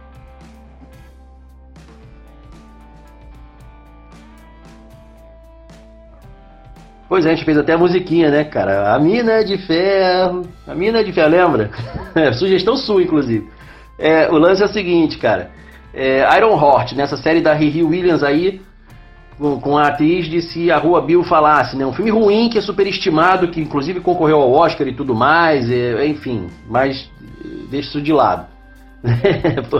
é, é o seguinte, Cara, eu não tenho muito que, que, que, ficar animado com isso, cara. É uma personagem que eu te confesso que eu não li. Não conheço a personagem. É, na verdade, até meio que acho que personagem meio desnecessária. A gente até chegou a comentar isso em algum momento. Né, de que com a Shuri, a Riri Williams fica meio perdida, porque você já tem a Shuri lá no universo do MCU que faria o papel ali, né, mais ou menos, do que, a, do que seria a Shuri. Uma menina super é, é, superdotada que, que, que pô, é, poderia substituir o Homem de Ferro. Ali no caso ali, a Shuri substituirá o Pantera Negra, né? Enfim, mas assim, a gente já tem essa personagem. Então, será que vale a pena trabalhar duas personagens tão parecidas, né? E nesse caso aí, não sei. Eu, como te disse, eu não li, não conheço muito, não posso opinar. Tô igual a Glória Pires, não posso opinar nesse caso aí. Espero que seja boa. Novamente, o roteiro tem que ser bom. Se o roteiro for bom, ok. Caso contrário, não vale a pena. Né, você é, gastar nem tempo nem, nem, nem disposição para assistir um negócio desse. É, Armor Wars. Essa sim eu acho interessante. Acho interessante. Por quê? Porque o Don Cheadle é um, é um ator que começou lá atrás, lá com o Will Smith, né? No, no Maluco no Pedaço, aquela coisa toda. E é um cara que ele, ele, ele, ele defende certas pautas que são importantes, né? Então eu acho que se ele vir é, é, é, trazer para o personagem, que ele já, já que é um personagem mal aproveitado dentro do MCU, né, o Máquina de Combate, né? se você inserir ali o, o, uma, uma, um roteiro, né, uma trama mais crítica, até mesmo a questão da, de armamentos nos Estados Unidos, é, de, de, poderio bélico, no caso aí, de venda de armas, enfim, de tráfico, que é aquele tema do início do MCU, lá no Homem de Ferro 1, né? Se for assim, eu acho que é essa é a série que pode ser uma série de, de repente, crítica. De crítica e de engajamento político até. Eu acho que esse, é, é, se for nesse caminho, é o caminho que eu acho que deve seguir. Se for esse, vai ser ótimo. Novamente, o roteiro tem que ser muito bom. E Invasão Secreta, que é a, a, cantada de bola que a gente deu aqui no Poltrona Pop, né, cara? Realmente, Nick Fury terá uma série para chamar de sua, isso é muito interessante. Samuel Jackson é incrível. Se eles puderem trazer, né, cara, o, o David Hasselhoff para fazer uma, uma participação especial, é, afinal de contas, há espaço para que isso aconteça. Quem, quem, quem é, conhece um pouco da cultura pop relacionada aí ao agente da Shield, né, vai saber sobre do que eu estou falando é, dá a possibilidade de você fazer isso. Né? Afinal de contas, o, o, o Samuel ele seria o, o, nosso, o nosso Nick Fury do, do Ultimate, enquanto o outro seria do 616. Então, daria para você trazer os dois personagens ali. Seria interessante se isso acontecesse, né? É, de repente uma dobradinha, até para fazer uma referência ao filme antigo, né? Que o Hasselhoff ele estrelou um filme do Nick Fury, Nick Fury e os Agentes da Shield. É, e, e, assim, linkando com essa questão da, da, da guerra Chris Crew, que eu acho que realmente para fazer um filme dessa guerra, acho que é desnecessário, não precisa. É, a gente já teve o tema abordado ali no Capitã Marvel, citado ali no Homem-Aranha, agora se isso for explanado dessa maneira, e deve ser, tomara, é que aquele lance, né? A Marvel ela costuma se apropriar dos títulos das sagas e depois não trabalha né, a, a trama do, do, do, dos filmes, aí no caso agora dos seriados, não sei se isso vai acontecer com os seriados, eles, eles não costumam trabalhar com o material original. Então, assim, talvez essa invasão secreta seja apenas o nome dessa série, só para poder fazer um oba-oba, como foi assim com Guerra Civil, que não tinha nada a ver com o gibi Guerra Civil.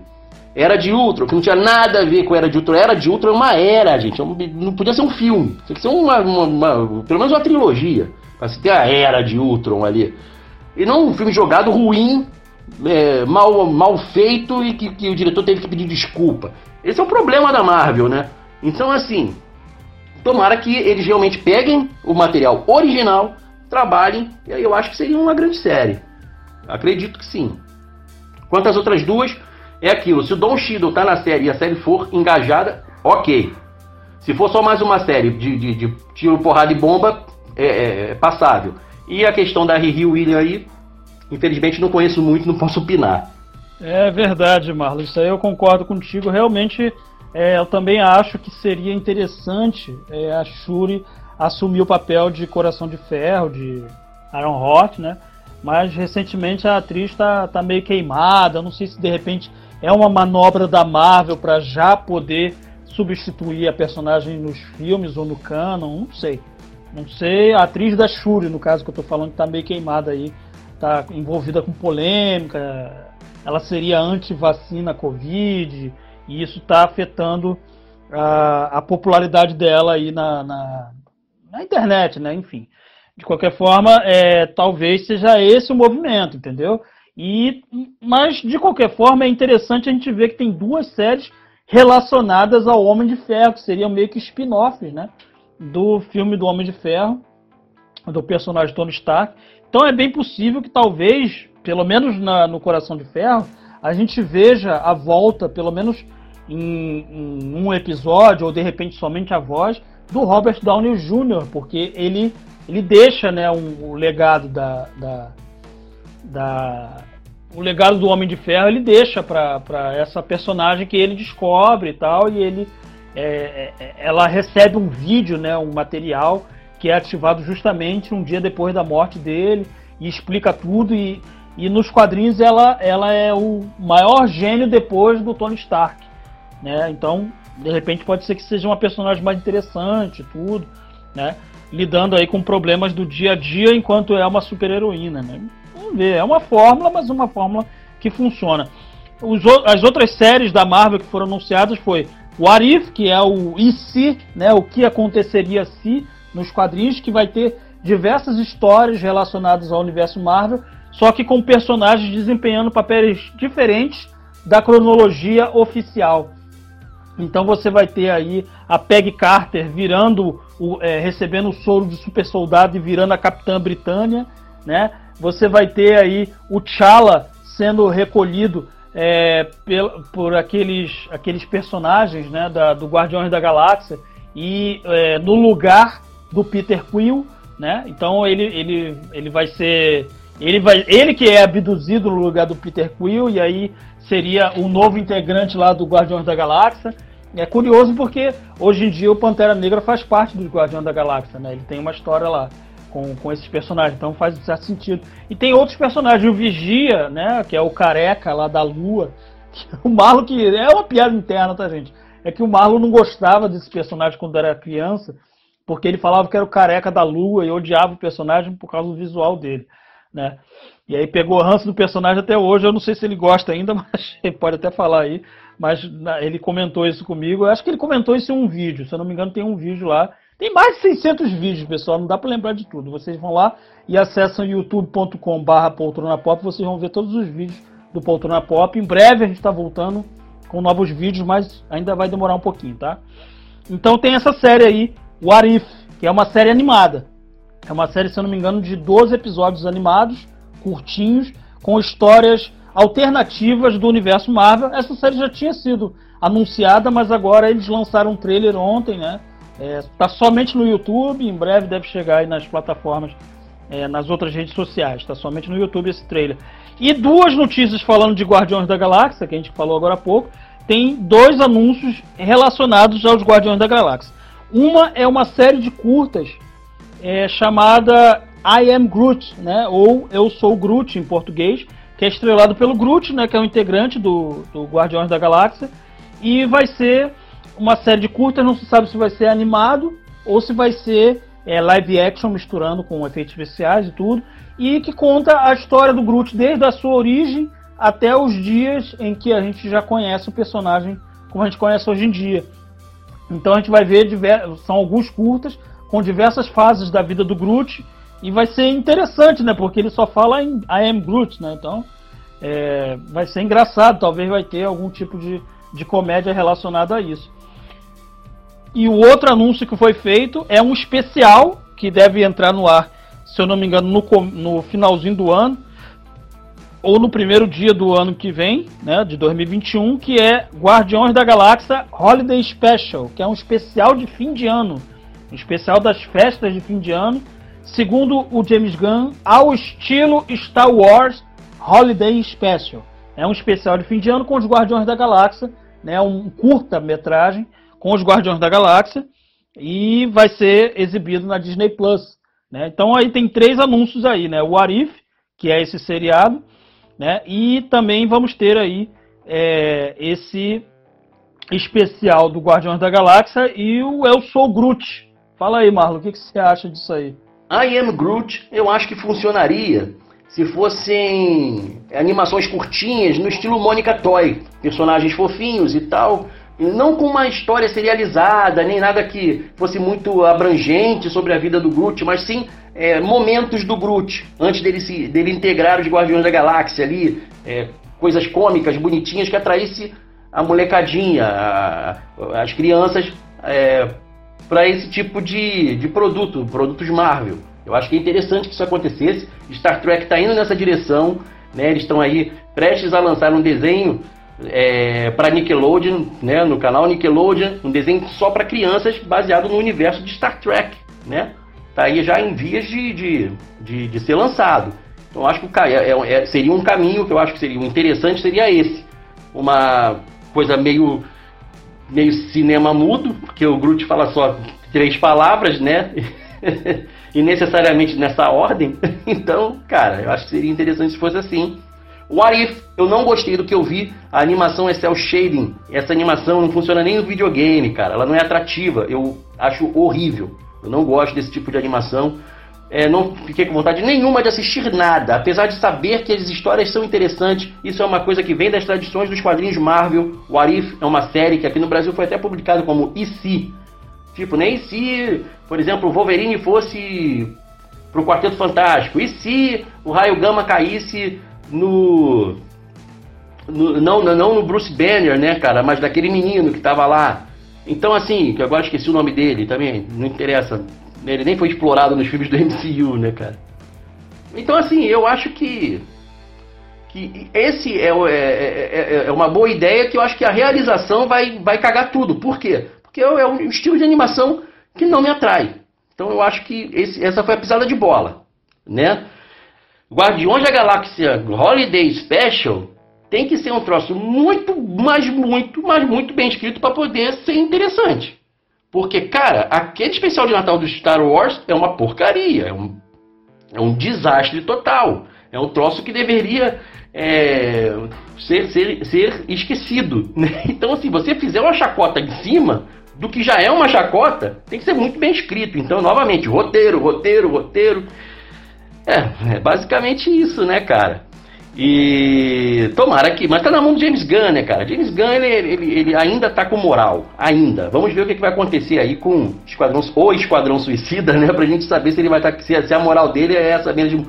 É toda, porque assim, Guardiões da Galáxia Volume 2 é interessante, mas não é melhor do que o primeiro. Isso aí é uma realidade, né, cara? Então vamos ver o que, é que ele vai fazer com o Esquadrão Suicida para a gente entender o que, é que pode vir a ser esse tal desse especial de Natal aí, sarcástico a gente sabe que ele é, né, e incontrolável também. Vamos ver o que, que acontece. E quanto ao Vigia, né, que inclusive aparece nos, nos Guardiões da Galáxia Volume 2, eu tenho implicância assim até hoje. Eu, porque o que, que acontece? Só para explicar rapidamente, antigamente, né, era praxe nos quadrinhos, anos 80, você fazer alguns, alguns balões, né, com a cabeça do personagem, só a cabeça, só a cabeça. E quando aparecia isso com outro personagem, Homem de Ferro, né, o capacete da armadura, o Thor ali com o capacete dele de asa na cabeça, tão, tranquilo, mas aparecia o Vigia, maluco. Pô, aquilo eu, eu tinha nervoso de olhar, cara. Sabe, eu não sei, sei porquê. Até hoje eu olho e fico, ah, tá esse cara aí. Apesar de saber que a ideia é muito boa, né? Um cara que tá ali olhando tudo que acontece, né? Catalogando tudo e observando os movimentos né, do universo Marvel. Isso é muito interessante, mas, cara, aquilo deve, foi trauma é trauma, não tem jeito, né? É, para quem está ouvindo e de repente nunca leu esses quadrinhos que o Marlo está falando, são quadrinhos mais antigos, da década de 70 até o começo da década de 80 ainda se usava um recurso que era um recordatório, que era assim, é, é a fala de um personagem narrando a história. Só que ao invés de ter somente um quadrado com texto, eles colocavam no, no, no começo desse quadrado, né, logo no início, eles colocavam a cabeça do personagem, que é como se fosse o personagem pensando, para poder evitar de poluir é, o quadro com um balão de pensamento cheio de texto, porque às vezes era um texto longo, né? Então, por exemplo, é, toda vez que aparecia o vigia, aparecia esse, esse quadro, né, esse recordatório, e ele dizendo: Oi, eu sou o vigia eu vigio todas as dimensões e sei o que acontece e tal. E aí começava a explicar a história que vinha, né? Que geralmente era uma história de algum é, alguma história alternativa referente a algo que já aconteceu no universo Marvel, só que de uma forma diferente. E o Marvel tinha esse nervoso aí com o careca da lua, né? O querido Vigia, né? Mas assim, voltando aos nossos anúncios aqui, já está acabando, tá, gente, o da Marvel, agora a gente a gente já vai passar para a parte do cinema também. Mas algo relacionado ao cinema, mas que também é série e vem na Disney Plus, né, é a série do Loki, já tinha sido anunciada. Tom Hiddleston volta como o deus da mentira, o deus da trapaça, né? Só que é, é, não é o Loki que a gente viu é, em Thor Ragnarok, sim, né? Em Thor Ragnarok e também é, em Vingadores é, Guerra Infinita, onde ele morre. Só que é o Thor lá de, de Vingadores quando ele foi preso, né? É, e é, é aquele Thor, aquele Thor não, aquele Loki que a gente vai ver nesse seriado. É o Loki mais sarcástico, é o Loki do primeiro filme dos Vingadores, né? Por quê? Porque ele pega o cubo, né, o cubo cósmico e viaja e acaba encontrando é, um, uma agência chamada AVT. Eu imagino que seja Agência de Viagem no Tempo, porque ele vai aparecer em diversas épocas. Então é mais um, mais um, um, um seriado que vai tocar nesse lance de multiverso. Porque dentre as cenas, Marlo, se você prestar atenção no trailer, presta bastante atenção. É, o Marlo já disse isso num vídeo, e é verdade. Eu fico pausando cena a cena para ver se eu encontro uma coisa que ninguém viu. E eu vi lá, tem uma cena com a viúva negra sentada lá naquele planetinha. Que é aquela cena lá antes dela morrer. Então, provavelmente a gente vai ver a viúva negra poucos minutos antes de fazer aquela corrida lá para poder é, morrer em Vingadores Ultimato. Né? Então a gente talvez vai ter uma conversa aí com, com ela, vai ter outros personagens convidados, né? E ele cita lá o Thor, cita o Heimdall, então não sei se de repente os personagens vão aparecer. Eu torço que apareça, porque está prometendo. É, é, outra série que talvez tenha a mesma, a mesma pegada de Legion, de deixar o lance da estranheza junto com a comicidade, né? Misturado e você ali tentando se encontrar para poder é, tentar descobrir o que, que, vai acontecer. O Tom Hiddleston tá ótimo no trailer. Eu particularmente vi o trailer duas vezes. Eu quero ver mais algumas para poder ver o que, que, que, vai rolar, né? Até porque vai demorar ainda para chegar na, na, Disney Plus. Se eu não me engano, chega ano que vem, não chega esse ano. Né? Então eu tô, eu tô, eu tô esperançoso, cara. Eu tô esperançoso porque é o, é o Loki raiz, é o Loki trapaceiro do jeito que a gente conhece. Não é o Loki amaciado dos últimos filmes, já querendo fazer o bem, não. É o Loki super trapaceiro, então vamos ver. Vamos ver que eu tô torcendo bastante para que seja um seriado que vai expandir aí a mitologia do personagem. Eu acho que tá bem legal. O interessante, cara, é que realmente sim, eu fico às vezes é, obcecado com o trailer, ele fica olhando detalhe por detalhe e tal, pausando, olhando, de, vendo de novo e no dia seguinte vou, vejo umas 300 vezes. Eu já devo ter visto do Loki umas, umas, umas 10 ou 15 vezes já. Mas olha só, é, uma das coisas que não foi nem eu que peguei, quem pegou foi o Andres, né, nesse, nesse trailer do, do Loki, né, cara, e que é interessante é o seguinte, que tem uma cena em que ele tá pulando de um avião e ele, a, a ponte do arco-íris aparece, pega ele, né, e leva ele embora e ele deixa umas notas voando. O Andres falou assim, cara, isso aí teve um crime que aconteceu um lance parecido. O sequestrador de um avião, ele chegou e saltou de, de, de paraquedas do avião. E assim, algumas notas caíram da, da mala que ele estava carregando. E, e essas, esse crime aconteceu nos anos 70 e essas notas foram, foram encontradas nos anos 80 por uma criança. Falam, ah, é a nota do cara. Esse cara sumiu. Esse cara desapareceu.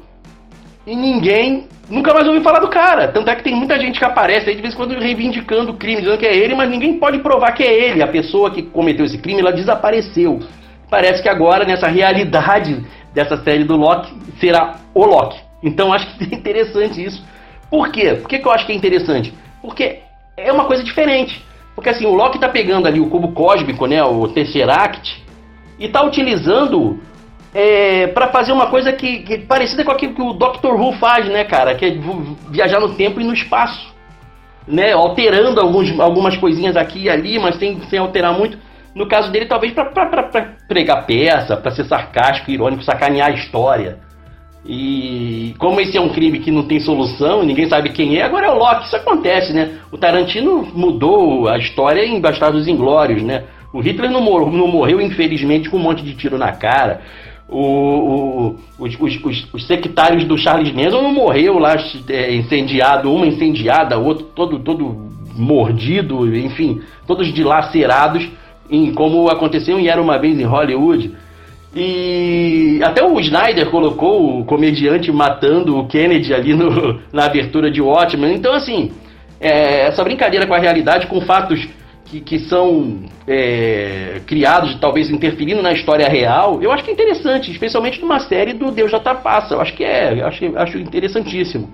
A questão das participações especiais, Thor, Heimdall, Viúva Negra, acho importante também, já que ele vai atuar, né, como disse, né, tipo Doctor Who, em vários momentos do tempo e do espaço, ele pode ter encontros inusitados, cara. Seria muito interessante.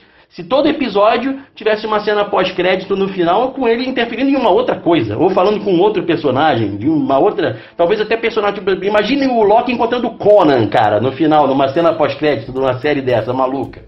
Louca dessa, que brinca com a realidade, com o tempo, com o espaço. Seria interessante, hein?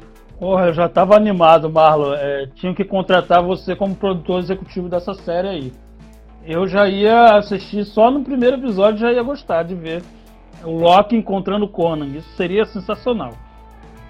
Afinal de contas, nos quadrinhos, o Thor já encontrou o Conan, né? Num, num What If também, né? Foi um episódio especial ali que se passa na, na parte alternativa. Então seria bem interessante. Seria bem legal. Mas agora vamos falar do cinema. No cinema, os anúncios não foram muito bons, não. Foram anúncios assim. É, a gente já tinha, já, já sabia que alguns filmes é, iriam estrear, né? Só que não tinham sido anunciados ainda oficialmente, né? Nós teremos Capitã Marvel 2, que vai marcar a estreia da Miss Marvel, né, que é a atriz Iman Velani. Ela vai estrear primeiro no filme e depois vai para o seriado Miss Marvel, né? Ela vai aparecer no filme primeiro. E a Teyona Parisi, que ela vai ser a Mônica Rambeau, né? Que era aquela criancinha que aparece no primeiro Capitã Marvel, então, ela já vai estar tá adulta nesse novo Capitã Marvel. E ela, nos quadrinhos, a Mônica Rambeau, ela também foi Capitã Marvel, só que ela, ela durante o tempo, ela acabou adquirindo outros codinomes como Photon, enfim. É, mas ela foi uma das Capitãs Marvel, vamos dizer assim, é, da linhagem lá. É, esse filme vai ser é, dirigido por é, Nia da Costa, né, que ela está recentemente aí com um filme chamado Candyman. Esse filme estreou em 2020, eu não sei se estreou em streaming ou se ele ainda vai para o cinema. Né, o terror aí fazendo um reboot aí do, do filme dos anos 90. E o roteiro vai ser da, da estreante Megan McDowell, né, que ela era atriz e agora vai ser a roteirista do Capitão Marvel 2. A equipe anterior saiu toda. A Brie Larson volta como Capitã Marvel mas ainda não se sabe sobre o que, que esse filme vai, vai abordar. Se vamos continuar com a guerra, né? Chris Cruz, de repente vai ter algum tipo de ligação com o seriado do, do Nick Fury, né? Ou se não, né? De repente vai ser outra ameaça cósmica para ter três é, capitães Marvels, Marvel, vamos dizer assim, envolvidas para poder resolver um crime. É, algum, algumas alguns rumores diziam que o, o Homem-Aranha estaria envolvido no filme. A princípio não tem nada confirmado, né? Mas vamos ver aí no futuro. Outro filme anunciado foi Pantera Negra 2, né? E curiosamente, é, os executivos da Marvel disseram que é, o Chadwick Boseman não será substituído. Para quem não sabe, Chadwick Boseman foi o ator que fez o T'Challa, o Pantera Negra, no primeiro filme e também nos filmes dos Vingadores, né? É, é, Capitão América Guerra Civil e Vingadores Guerra Infinita e Ultimato. Ele apareceu também e ele faleceu em 2020, né? No começo de 2020 aí ele faleceu, mas os executivos disseram que ele não será substituído. O elenco original retorna e o Ryan Coogler, é, perdão, vai continuar na direção ou pelo menos na produção executiva. Isso ainda está sendo discutido. Mas é, é estranho essa, essa, esse anúncio, né? Porque todo mundo estava esperando justamente é, é, que eles adaptassem, né? Fizessem a morte do, do Pantera Negra e a atriz que faz a Shuri fosse a substituta do Pantera Negra, até porque isso também acontece nos quadrinhos. A personagem Shuri, ela, ela vira a Pantera Negra quando o Pantera Negra tem que, tem que sair de cena em algumas sagas. Então, isso seguiria de perto os quadrinhos. Mais uma vez, é o que eu digo, talvez é, essa decisão tenha ocorrido depois da polêmica com a atriz que faz a Shuri. Então, é possível que eles já estejam se movimentando para poder já tirar a personagem de cena e talvez até mesmo todo o, o, o, o elenco, todo, toda essa saga do Pantera Negra seja o último filme. O Pantera Negra 2 talvez seja o último filme, ou eles vão fazer alguma coisa que a gente não sabe, não sei. Né? Infelizmente não tem nenhuma informação a esse respeito. E o último anúncio de cinema da Marvel foi justamente Quarteto Fantástico. Eles finalmente anunciaram, colocaram um logo bacana, né, do 4 lá do Quarteto Fantástico.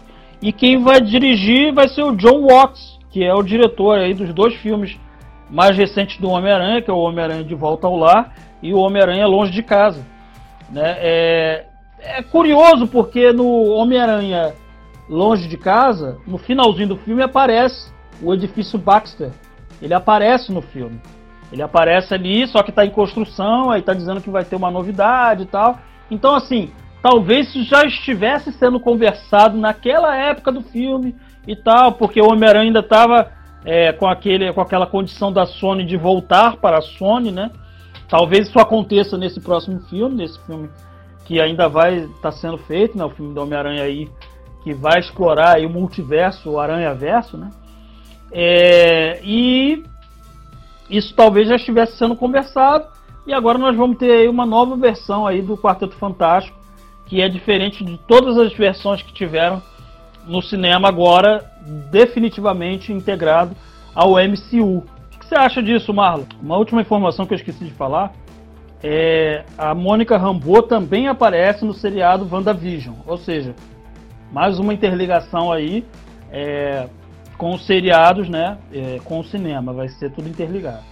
Cal, assim, eu acho, da minha opinião pessoal, né, cara, acho que essas decisões de estúdio elas são grandes demais para ficar aí, é, de repente, é, dependentes da reputação do ator X ou da atriz Y, né, porque são coisas que são negociadas muito lá atrás, tem várias cláusulas que, que precisam ser cumpridas, não só de agente de ator com, a, com, com o estúdio, do estúdio com advogado de, de, de, de, produtor executivo, enfim, é aquela coisa que você sabe é imensa, é muito dinheiro envolvido.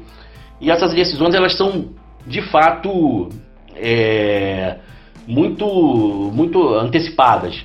Assim, então, cara, eu não acho que esse absurdo que essa menina falou no Twitter aí há duas semanas atrás tenha qualquer tipo de relação aos anúncios que foram feitos agora, porque eles foram feitos, né, isso já estava organizado há muito tempo. Talvez eles não esperassem que ela fosse essa imbecil que ela é, né? Infelizmente, quem nega, quem nega vacina é imbecil. Desculpa, é a palavra que eu tenho para esse tipo de pessoa.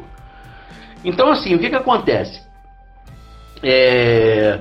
O que pode acontecer é o que aconteceu no próprio MCU, cara. É, o Jeremy Renner ele foi cancelado aí, tem cerca de um ano, por ter agredido a mulher. E agora ele ganhou uma série só pra ele. Então, assim, essas coisas não ficam muito atreladas a isso. Né? Se ele vai agora passar o arco para Kate Bishop, né, para Hayley Steinfeld, é, é, é, eu acho que é o passo natural, né? Ok, beleza. Tomara que estabeleçam mais heroínas. Aí já tem a, Mônica Rambeau sendo tendo participações em outras, em outras produções. Isso é interessante também. E assim, eu acho que, que é, no final das contas, lá na frente, eu acho que eles vão acabar enterrando mais essa franquia do Pantera Negra pela própria morte do Chadwick Boseman, que ele se tornou uma pessoa meio que insubstituível. Né? Enquanto ele estava vivo, ele poderia, poderia ser substituído. Depois que ele morreu, eu acho que fica muito difícil. Então, assim, eu acho que eles deveriam dar uma morte digna pro personagem e poderiam matar essa menina também. Ou, de repente, ela no futuro vai ser a mesma Pantera Negra. Não... Isso aí, cara. Ela pede uma desculpa aqui, se cria uma uma maquiagem de reputação ali e pronto. Entendeu? Isso aí a gente já viu acontecer. Bom, mas agora seguindo, né? É, os filmes, Capitã Marvel 2. Tem vontade de ver? Não. Por quê? Não sei, cara. Não... Ah, sabe? Eu sei lá, cara. Eu, eu, eu, eu não, tô, não tô muito animado para isso aí. Eu não, eu, eu não tenho ideia do que eles pretendem fazer. Tomara que eles não façam besteira. Tomara que o roteiro seja legal, seja bacana. É, enfim, depois do, de desenrolar. Porque eu tenho, eu tenho um pouco de bronca. Porque é o seguinte, eu acho que Vingadores Ultimato ele fecha. Eu acho que aquela galera toda ali tinha que começar a passar o chapéu. A Capitã Marvel pode passar o chapéu agora para Miss Marvel. Isso vai ser interessante. Né? A Kamala Khan agora assumindo. E ela saindo de cena, mas é uma atriz nova, inclusive com poucas produções atreladas ao MCU. Ela não tá desde o começo. Tipo a, por exemplo, a Scarlett Johansson que tá lá desde Homem de Ferro 2 de lá para cá, terminou sua participação agora. Não, então, assim, eu não sei como é que é, não sei como é que tá o contrato dela, mas eu acho que seria interessante se ela passasse, passasse o, o bastão, seria interessante. Né? Pantera Negra 2, a gente já falou um pouco, mais ou menos, eu acho que é, é, é meio incerto o que vai acontecer nesse filme aí, Eu acho que eles poderiam, inclusive, cancelar esse filme, na boa. Não precisa, a gente já entendeu o que é o Wakanda. E o que for preciso de lá, a gente já sabe como é que é. Era só colocar a Danai Gurira na, na, na, parada. Ela, ela seria agora a nova pessoa, já que, já que existe essa preocupação né, com a reputação dessa menina aí, né, que essa negacionista de, de, de, de vacina. É, que, que, se, que se passe logo, bota, bota a Michone lá, bota ela lá que é melhor, entendeu? Ficaria, ficaria tranquilo. E ela faria participações ali pontuais em outros filmes. Não precisa de mais Pantera Negra, cara. Já tem. O filme já, já sabe o que, que é. Inclusive o filme termina maravilhosamente bem, com uma das melhores cenas da Marvel, né, cara? Que é quando o Killmonger se, se, se mata e tal. Então não precisa, cara. E Quarteto Fantástico, aí é que tá. Quarteto Fantástico. Qual o problema de Quarteto Fantástico? A gente tem três filmes, cara. Dois filmes são ok, dá para assistir. Você vai rir. Aqueles filmes lá, né? Acho que o diretor era o Tim Hunter, eu acho que era o nome dele. Ah, é aquilo lá, né, com Chris Evans, né, o Capitão América lá de Tocha Humana, né, antes de ser Capitão América e tudo mais. É, é, são filmes que dá, são passáveis, são interessantes. Você tem ali o, o, o Surfista Prateado, que também é, é, maneiro. Então, assim, tá, mas aquilo tá no passado, aquilo tá, tá esquecido. E logo depois a gente teve, em 2016, um filme que eu considero um filmaço, que é o Quarteto Fantástico, do Josh Trank, que eu acho um filme excelente. Ele tem problemas de, de valores de produção? Sim, ele tem. Mas, cara, esses são problemas que agora não seriam mais problema. A Disney, meu irmão, eles estão sempre. É, é, é, quem, quem, cara, o cofre lá é o do tio Patinhas, meu amigo. Então, assim, os problemas que foram que, que, que a Fox tinha lá atrás, né? É, é, e, e, você sabe que o filme do Josh Trank, ele teve nego metendo o dedo. A mesma coisa que aconteceu com o Snyder, né, com o David Ayer em Esquadrão Suicida, aconteceu com Josh Trank. Deveríamos ter o, o, o, o, o Trank Cut, cara. Tinha que ter, porque aquele filme foi mexido. Então, assim, eu acho que poderia voltar a galera. Aí tem um problema, que o Monger era, era o Tocha Humana. Tá, não dá para voltar a galera. Beleza, vamos lá, vamos partir para frente. Que se escale um elenco maduro. Eu não quero mais, assim, eu acho que assim, a gente já teve a experiência com o Josh Trank de como seria o Quarteto Fantástico no início com adolescentes. Eu acho que agora deveriam ser pessoas mais, mais maduras.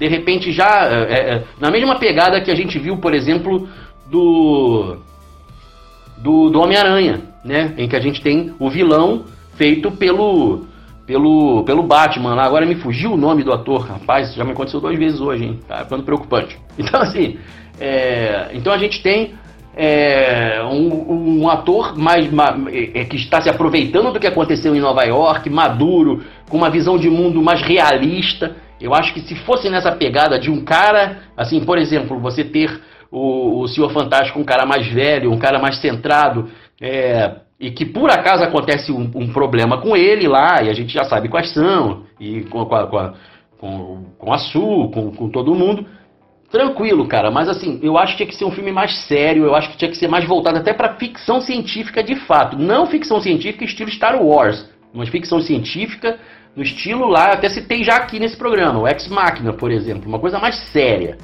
Entendeu? Eu acho que seria esse o caminho que eu tomaria. É, mas só uma correção, o diretor dos dois primeiros filmes do Quarteto Fantástico, aqueles lá com Chris Evans e companhia, chama-se Tim Story e não Tim Hunter. Tim Hunter é o personagem do Livros da Magia lá do Neil Gaiman. Né? Inclusive, na verdade, é o personagem baseado num, num livro infantil muito famoso né, na Inglaterra e acabou virando história em quadrinhos nas mãos do Neil Gaiman. Mas tirando isso, eu concordo plenamente contigo. Eu gosto também do filme do Quarteto Fantástico do, do Josh Trank. Ele chegou a falar sobre, sobre poxa, gente, ninguém vai pedir o Trank Cut, não. É, ninguém respondeu, né? Não teve muito sucesso aí o Release the Trank Cut, né? Porque muita gente tem ódio desse filme sem nem ter visto, tá? Vou falar logo aqui, eu falo mesmo. É, o, Mar... Eu lembro que o Marlon foi na cabine para ver o filme do Quarteto Fantástico de Josh Trank, saiu maravilhado, fez um vídeo muito bacana sobre o filme, tá? E eu lembro que um poltronauta nosso ele chegou a publicar e marcar a gente no, no Facebook falando: Pô, Poltrona Pop, vocês são foda, eu vi o filme no cinema e foi sensacional, adorei o filme. E um monte de gente metendo malho sem nem ter visto o filme, que isso acontece muito no Brasil e deveria ser crime, inclusive, mas enfim. É, mas voltando aqui aos anúncios, eu, eu concordo contigo, Marlon. Eu acho que deveria ser um filme mais voltado para ficção científica. O grande problema é que é, os filmes de ficção científica, eles geralmente eles, eles as pessoas comuns, né, que não são fãs é, de ficção científica e gostam de ver apenas um filme de aventura, de ação, de comédia, enfim, é, é geralmente ela, elas têm ojeriza a ficção científica. É muito complicado. As pessoas não costumam chamar Star Wars de ficção científica e sim de fantasia, é justamente para poder afastar é, é, esse tipo de visão né, do público em relação à ficção científica né, e ter essa ojeriza, ter esse afastamento. Esse é um dos motivos que, na minha opinião, não, não, não que é uma verdade absoluta, mas na minha opinião, o pessoa, é, Star Trek tem muita dificuldade de emplacar no cinema. Ele emplacava para quem já era fã dos seriados, né? É, essa nova trilogia que teve recentemente, né, até com Chris Pine né, no, e o Zachary Quinto aí como, como Spock e, e, e Kirk, né? Ela até teve um sucesso razoável, mas rebolava ali para fazer é, um valor na bilheteria decente. Então é bem complicado ficção científica.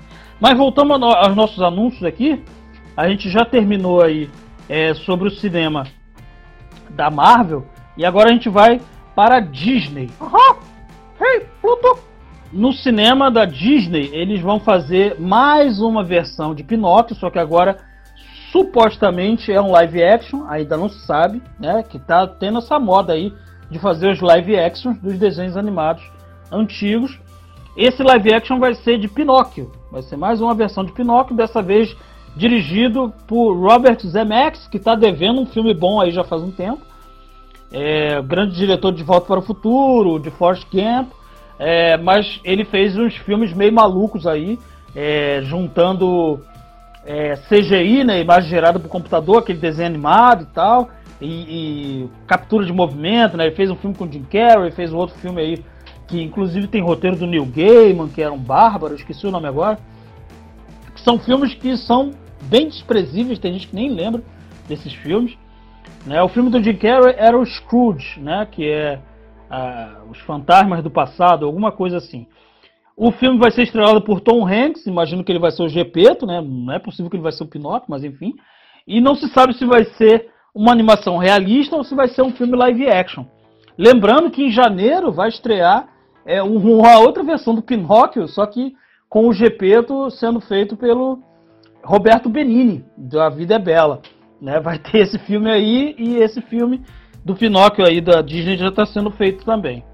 Outro filme que está vindo aí, que também é uma versão de um filme uh, de um desenho animado, né, que, que, a Disney já consagrou, vai ser P Peter Pan e o Andy. Né? Vamos ter mais uma versão de Peter Pan no cinema. É, teve uma, a versão mais recente que teve, inclusive, o Capitão Gancho era o Hugh Jackman. Era um filme muito doido. Nossa, um filme parecia teatro filmado. Um filme maluco, mas enfim. Uh, esse filme vai ser dirigido por David Lowery, não conheço. E vai ter a Sininho, vai ser a Yara Shahid, também não conheço.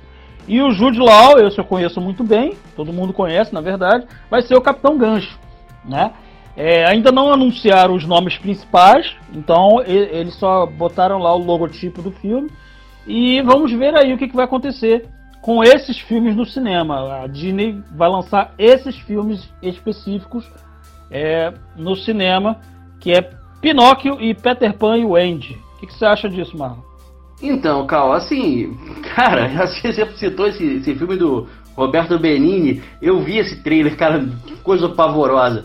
Bicho, a gente não precisa de, de, de mais Pinóquio não, cara, sério, na boa. O desenho lá, antigo, já tava de bom tamanho, né? E vamos ter também Peter Pan and Wendy. Eu vi o teaser, cara, parece Harry Potter. Eu não sei se eles vão chegar nessa pegada aí. Ah, mas pra quê, né? Assim, são temas é, que já foram. São, são, cara, que são tão batidos, cara. A gente já teve Pinóquio 2000, tu lembra dessa parada, né? Pois é, então.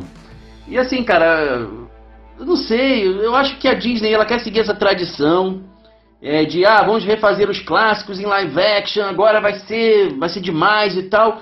E o resultado, ele, ele, ele, ele varia, né? Por exemplo, o Rei Leão é muito bem feito, foi, ficou muito legal, mas é um live action, sabe? Fica aquela discussão. Eu não sei. É, eu, eu, eu não tô com a mínima vontade mesmo tendo o envolvimento do Tom Hanks, Tom Hanks que é inclusive aparentado lá do Walt Disney, né? Ele inclusive interpretou o Walt Disney em um filme maravilhoso chamado Walt nos bastidores de Mary Poppins, né? Que é um filme que muita gente acha uma gracinha, bonitinho e é um filme, cara, pesadíssimo, melancólico, cara. E, é, e é interessante que, que, que que se tem um filme assim, né, passando, é, retratando um, um, pedacinho ali da vida do Walt Disney demonstrando que ele era realmente um canalha e interpretado por um parente.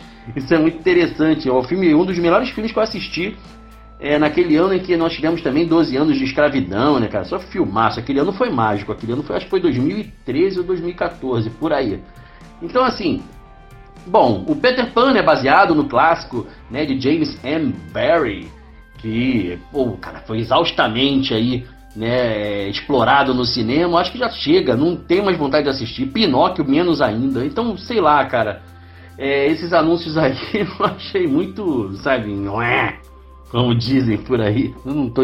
Nenhum, nenhum pingo de interesse. Assisti o teaser, porque eu achei que vai aparecer alguma coisa, depois é só o título. Ah, fazer um teaser de título, cara, que às vezes muda. Pra quê, né? E, e isso é muito recorrente. Tu lembra o teaser do primeiro teaser? Não era nem teaser era teaser, na verdade, era assim. Agora que eu tô, era teaser.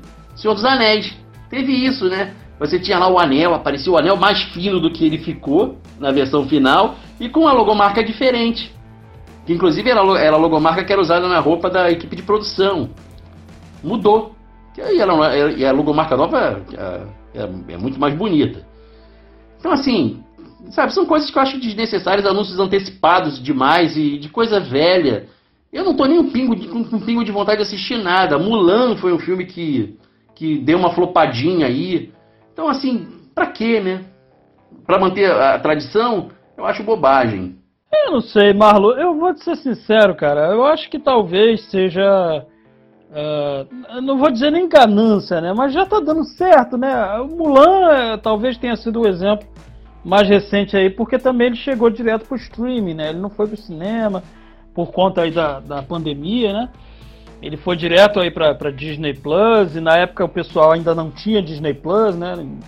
No mundo inteiro, chegou agora no Brasil, na América Latina. Não sei se está ainda no, já está no mundo inteiro, mas enfim.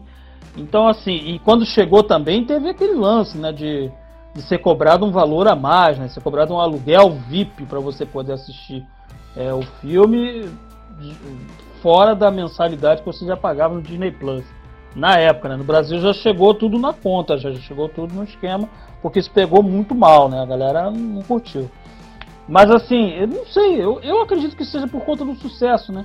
Porque é, tem criança que vai querer ver porque os pais gostaram do desenho lá atrás, e aí quer apresentar para os filhos, os filhos de repente não vão querer ver o desenho, aí vão querer ver o filme, e aí, para poder descobrir o desenho, tem N, N fatores né, que talvez o pessoal de marketing possa explicar até melhor do que a gente aqui, meros mortais. Né? Mas, enfim, eu também não tenho a menor, uh, o menor interesse em ver o Pinóquio e ver o Peter Pan. Provavelmente eu vou ter que ver né, para poder fazer crítica, essas coisas todas, mas não é o negócio que me enche os olhos. Né? O do Peter Pan eu acho que vai ser, de repente, um filme de romance, porque Peter Pan e o Andy então eu tô achando que esse E comercial aí vai, vai simbolizar o romance ou aquela tensão sexual que, que sempre teve, né? No, no, na história e nunca foi explorado direito porque era uma história infantil. Então não sei. É, talvez não vai ser isso também, né? Sei lá. Mas enfim. É, mas voltando aqui aos nossos anúncios, aí agora na Disney Plus, né, os seriados Disney propriamente ditos, é, vão ser o seguinte: vai ter séries animadas, isso aí já era também esperado, né? É, Baymax, que eu não faço ideia do que seja, porque não foi anunciado, só foi colocado lá o logotipo. é Zootopia Mais, que continua os eventos do filme Zootopia. Né? Merecia um segundo filme, Zootopia, não uma série animada, né? Já caímos nesses erros já do passado, mas enfim, aí depois fizeram os Incríveis 2 aí, ficou a bosta, mas deixa pra lá. É Zootopia Mais e Tiana, que é a personagem lá do A Princesa e o Sapo. Né? Uma personagem querida, é um filme bacana, mas que não deu uma flopada, que foi o último filme feito por animação convencional da Disney. Né? E é um filme muito bonito, muito, muito bem desenhado, visual muito bom. Eu gosto muito da história. Um dos melhores vilões da cultura pop, inclusive nós falamos isso no nosso primeiro vídeo do Poltrona Pop, os, os, os vilões possíveis da cultura pop, é, que é o, o Monsieur Facilier, né? o Senhor Facilitador. Aquele, aquele vilão é sensacional, muito bom. Mas agora falando de seriados, os dois últimos para poder finalizar nossa lista aqui, é, vamos ter Willow, né, retornando aí com aquele personagem, né, que era um anão, era um mundo de aventura. É um filme sensacional, que tem até o Val Kilmer, né, no papel lá de um guerreiro lá com os dentes podres, né, um filme meio sujo, um filme bem bacana. Vai ter o seriado, se não me engano vai ser um seriado de 12 episódios, e vai ter de volta o Warwick Davis, né, que foi o mesmo ator que fez é, o personagem original, e vai ter, vai ser dirigido pelo John M. Chu, que você deve se lembrar, Marlon, do filme de I. Joe, o segundo filme do G.I. Joe, que você até elogiou as cenas de ação, falou que era muito parecido com é, o desenho animado, né, com as brincadeiras e tudo, né, que parecia as brincadeiras da época da infância.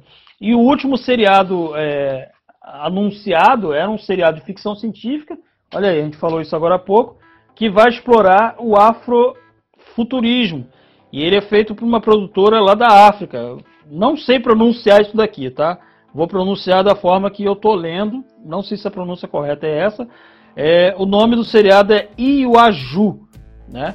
É, é, foi mostrado a arte conceitual e lembra bastante Wakanda. Não sei se é um seriado derivado, não falaram nada, mas o visual lembra o Wakanda. É uma África com é, torres, é, é, cientificamente falando, assim, são torres de prédios tecnológicos. Então, não sei o que vai ser. Né? Eu confesso que eu não estou nem um pouco entusiasmado, mas enfim, né? É, Willow até acho que deve ser legal, mas esse Iaju, pelo menos o, a imagem não me empolgou nem um pouco. E você, mano? Willow Warwick Davis, o mito. Pois é, né? O cara que começou no cinema criança ainda. E eu, eu criança ainda assisti-lo no cinema, né? O Retorno de Jedi. É, me encantei depois com ele também em Willow, esse filme, né, cara, que o carisma do cara era tão grande que chamaram ele pra fazer esse filme de fantasia tão bacana com o Val Kilmer. Né? Tomara que o Val Kilmer faça também uma, uma participação especial, seria interessante. E assim, então estou empolgadíssimo. Isso, por, por esse projeto eu torço. Cara, torço que esse projeto dê certo. É, é um ator versátil, não só pelo tamanho. Ele, ele é um cara muito carismático, muito entrega os personagens muito bem. Quem, quem, quem curte Harry Potter deve conhecê-lo, ele, é, ele é o professor Flitwick, desde o primeiro filme. Né? É, é, é um camarada que, que, que, que, vai em, é muito acessível em eventos, em convenções nerds, ele está sempre lá, sempre muito aberto, né? E muito acessível ao público. Um cara extraordinário, eu sou fã dele de carteirinha. Então torço muito para que esse projeto dê certo. Nesse Iwaju, ou I, Iwauyu, não sei, não sei, que a gente não, né, não sabe. Não tem como saber. Agora, nesse momento. Mas assim, para mim, sendo sci-fi já é uma boa, pô, é, é... A Disney investindo em sci-fi é uma coisa interessante, né, cara? O que me preocupa um pouco talvez seja a questão do tema, que assim, afrofuturismo. Como assim? Será que eles vão tentar ali uma manobra estratégica e oportunista de tentar dar uma uma chupada no tema, por exemplo, de Wakanda, eu não sei, eu fico meio ressabiado com isso aqui. Mas, sendo sci-fi, pra mim tá tranquilo, tem, eu tô, já tô querendo saber o que, que é isso aí. Ainda mais com uma pegada diferente é, e não usual. Então eu tô animado também com esse projeto aí, Cal. Esse aqui eu acho que eu posso levar fé, um pouquinho. Vamos tentar, vamos dar uma chance e vamos ver o, o piloto e vamos ver se convence Afinal de contas, carecemos de sci-fi, de, de, de, qualidade. Novamente, roteiro, queremos roteiro. Então é isso, né, Cal? Considerações finais! Cara, eu tenho orgulho e o prazer de dar as últimas considerações finais do episódio de 2020. Esse é o último episódio, porque 2020 está indo embora. Vai ano ruim, né? E infelizmente, assim, a gente tem aí que fazer uma última despedida, né, para um mestre dos quadrinhos, Richard Corbin. Ele faleceu essa semana, na semana que a gente está gravando esse episódio. Ele tinha 80 anos, um grande desenhista das histórias em quadrinhos de terror, suspense, né? E até mesmo super-heróis. Ele desenhou Batman, ele desenhou Hellboy, uh, e ele desenhou também Frankenstein, também desenhou um monte de coisas. É, quadrinhos de terror, principalmente na década de 70 e 80, né? E era um cara com um traço diferenciado. Eu, eu vou te ser sincero, eu não curtia o traço do Richard Corbin, mas eu reconheço a grande importância que ele teve no mercado de quadrinhos, né? E, e foi um cara aí que inspirou grandes pessoas, como por exemplo Mike Mignola, como por exemplo Bruce Timm, como por exemplo é, outras pessoas, né, que também se inspiraram na arte dele para poder fazer os quadrinhos, para fazer N coisas, animação também, né? É, era um cara que desenhava muito para a revista Heavy Metal. Né? Ele, ele fazia muita capa e também fazia muito conteúdo, muito, muito desenho interno. Ele fazia umas coisas diferenciadas. Então que descanse em paz aí o Richard Corbin. Ele cumpriu aí sua missão de mestre dos quadrinhos. E a, as últimas considerações finais não são despedidas, né? Na verdade são é, boas-vindas. Dois canais de TV estreiam nesse final de 2020. Um é o canal Loading, né? É, que é um canal de animes, programas de games, cultura pop, tokusatsu, etc. Tudo, é, é um canal de cultura jovem, né? É um canal de, que é administrado por uma grande marca de, de papelaria aí, que eu não vou falar o nome, você sabe qual é. Você sabe qual é. é e tem um, um, pessoal bacana lá, inclusive o Fábio Gomes, né, que era do Omelete, agora está lá também apresentando um dos programas. Se eu não me engano, o nome do programa é Multiverso. É um programa legalzinho assistir, um programa que, que passa meio dia de segunda a sexta. E tem vários programas também que falam até inclusive sobre esportes, né? É, tem programas variados lá para quem gosta de cultura jovem. É loading, tem, tem no na parte UHF, que você provavelmente vai encontrar em alguma TV por assinatura, mas também é transmitido pela internet. Então você pode colocar lá na internet e assistir também é, diretamente da internet. Você vê lá os programas lá é, ao vivo, né? Você coloca lá e já está passando e você assiste o programa que você deseja. E os animes lá também, tem bastante coisa. Até Sakura eles estão passando. E estão passando umas coisas mais novas também, que eu não vou lembrar o nome agora. Attack on Titan, né? Eles estão passando também, achei bem legal. E a última consideração final também é outro canal que estreou, mas esse canal já é mais diferenciado. É um canal é, que passa séries clássicas e passa filmes. Tem diversos filmes, chama-se Pluto TV. É um canal gratuito que você pode assistir direto na internet, só que ele tem comerciais, né? Esse, esse é o diferencial desse canal. É um canal de streaming mesmo. Você pode ter tanto aplicativo quanto assistir na internet e você assiste lá e tem desenhos animados para criançada, tem séries clássicas como Dino Eugênio, é, Ilha da Fantasia, dentre outros seriados que eu não vou lembrar agora todos, mas tem alguns seriados mais modernos que eu não vou lembrar também. É, e filmes, canais de filmes de drama, de ação, de comédia, e tem também para você alugar lá, é pluto.tv. Então você procura lá load.com.br, que é o canal do Loading, e pluto.tv, que é esse canal aí diferenciado de streaming gratuito. Canal gratuito que também exibe muito, muito material antigo assim para quem curte. Os Três Patetas também, tem, tem várias coisas, tem, tem muita coisa lá. Vamos procurar, gente. É, um abraço para todo mundo, um feliz 2021 e é isso, é isso, gente. Terminou, 2020 acabou. Acabou, sejam felizes. Você acabou de ouvir o nosso bate-papo sobre as novidades do universo nerd, geek pop do momento. Já nos seguiu nas redes sociais? Valeu, fica aqui nosso agradecimento. É novo por aqui? Bem-vindo! Nos siga nas redes sociais. Estamos no Facebook, Twitter, arroba Poltrona Pop e no Instagram, arroba Poltrona Pop Site. Você já faz parte disso, então você precisa se inscrever, precisa nos seguir e precisa acompanhar tudo que rola no Poltronaverse. Temos conteúdo também no YouTube, você poderá curti-lo em youtube.com barra poltrona pop. Não se esqueça de acessar o nosso site poltronapop.com.br. Até a próxima, a gente se vê no próximo programa. Este podcast foi gravado, editado e produzido no estúdio Casa dos Monstros, Rio de Janeiro.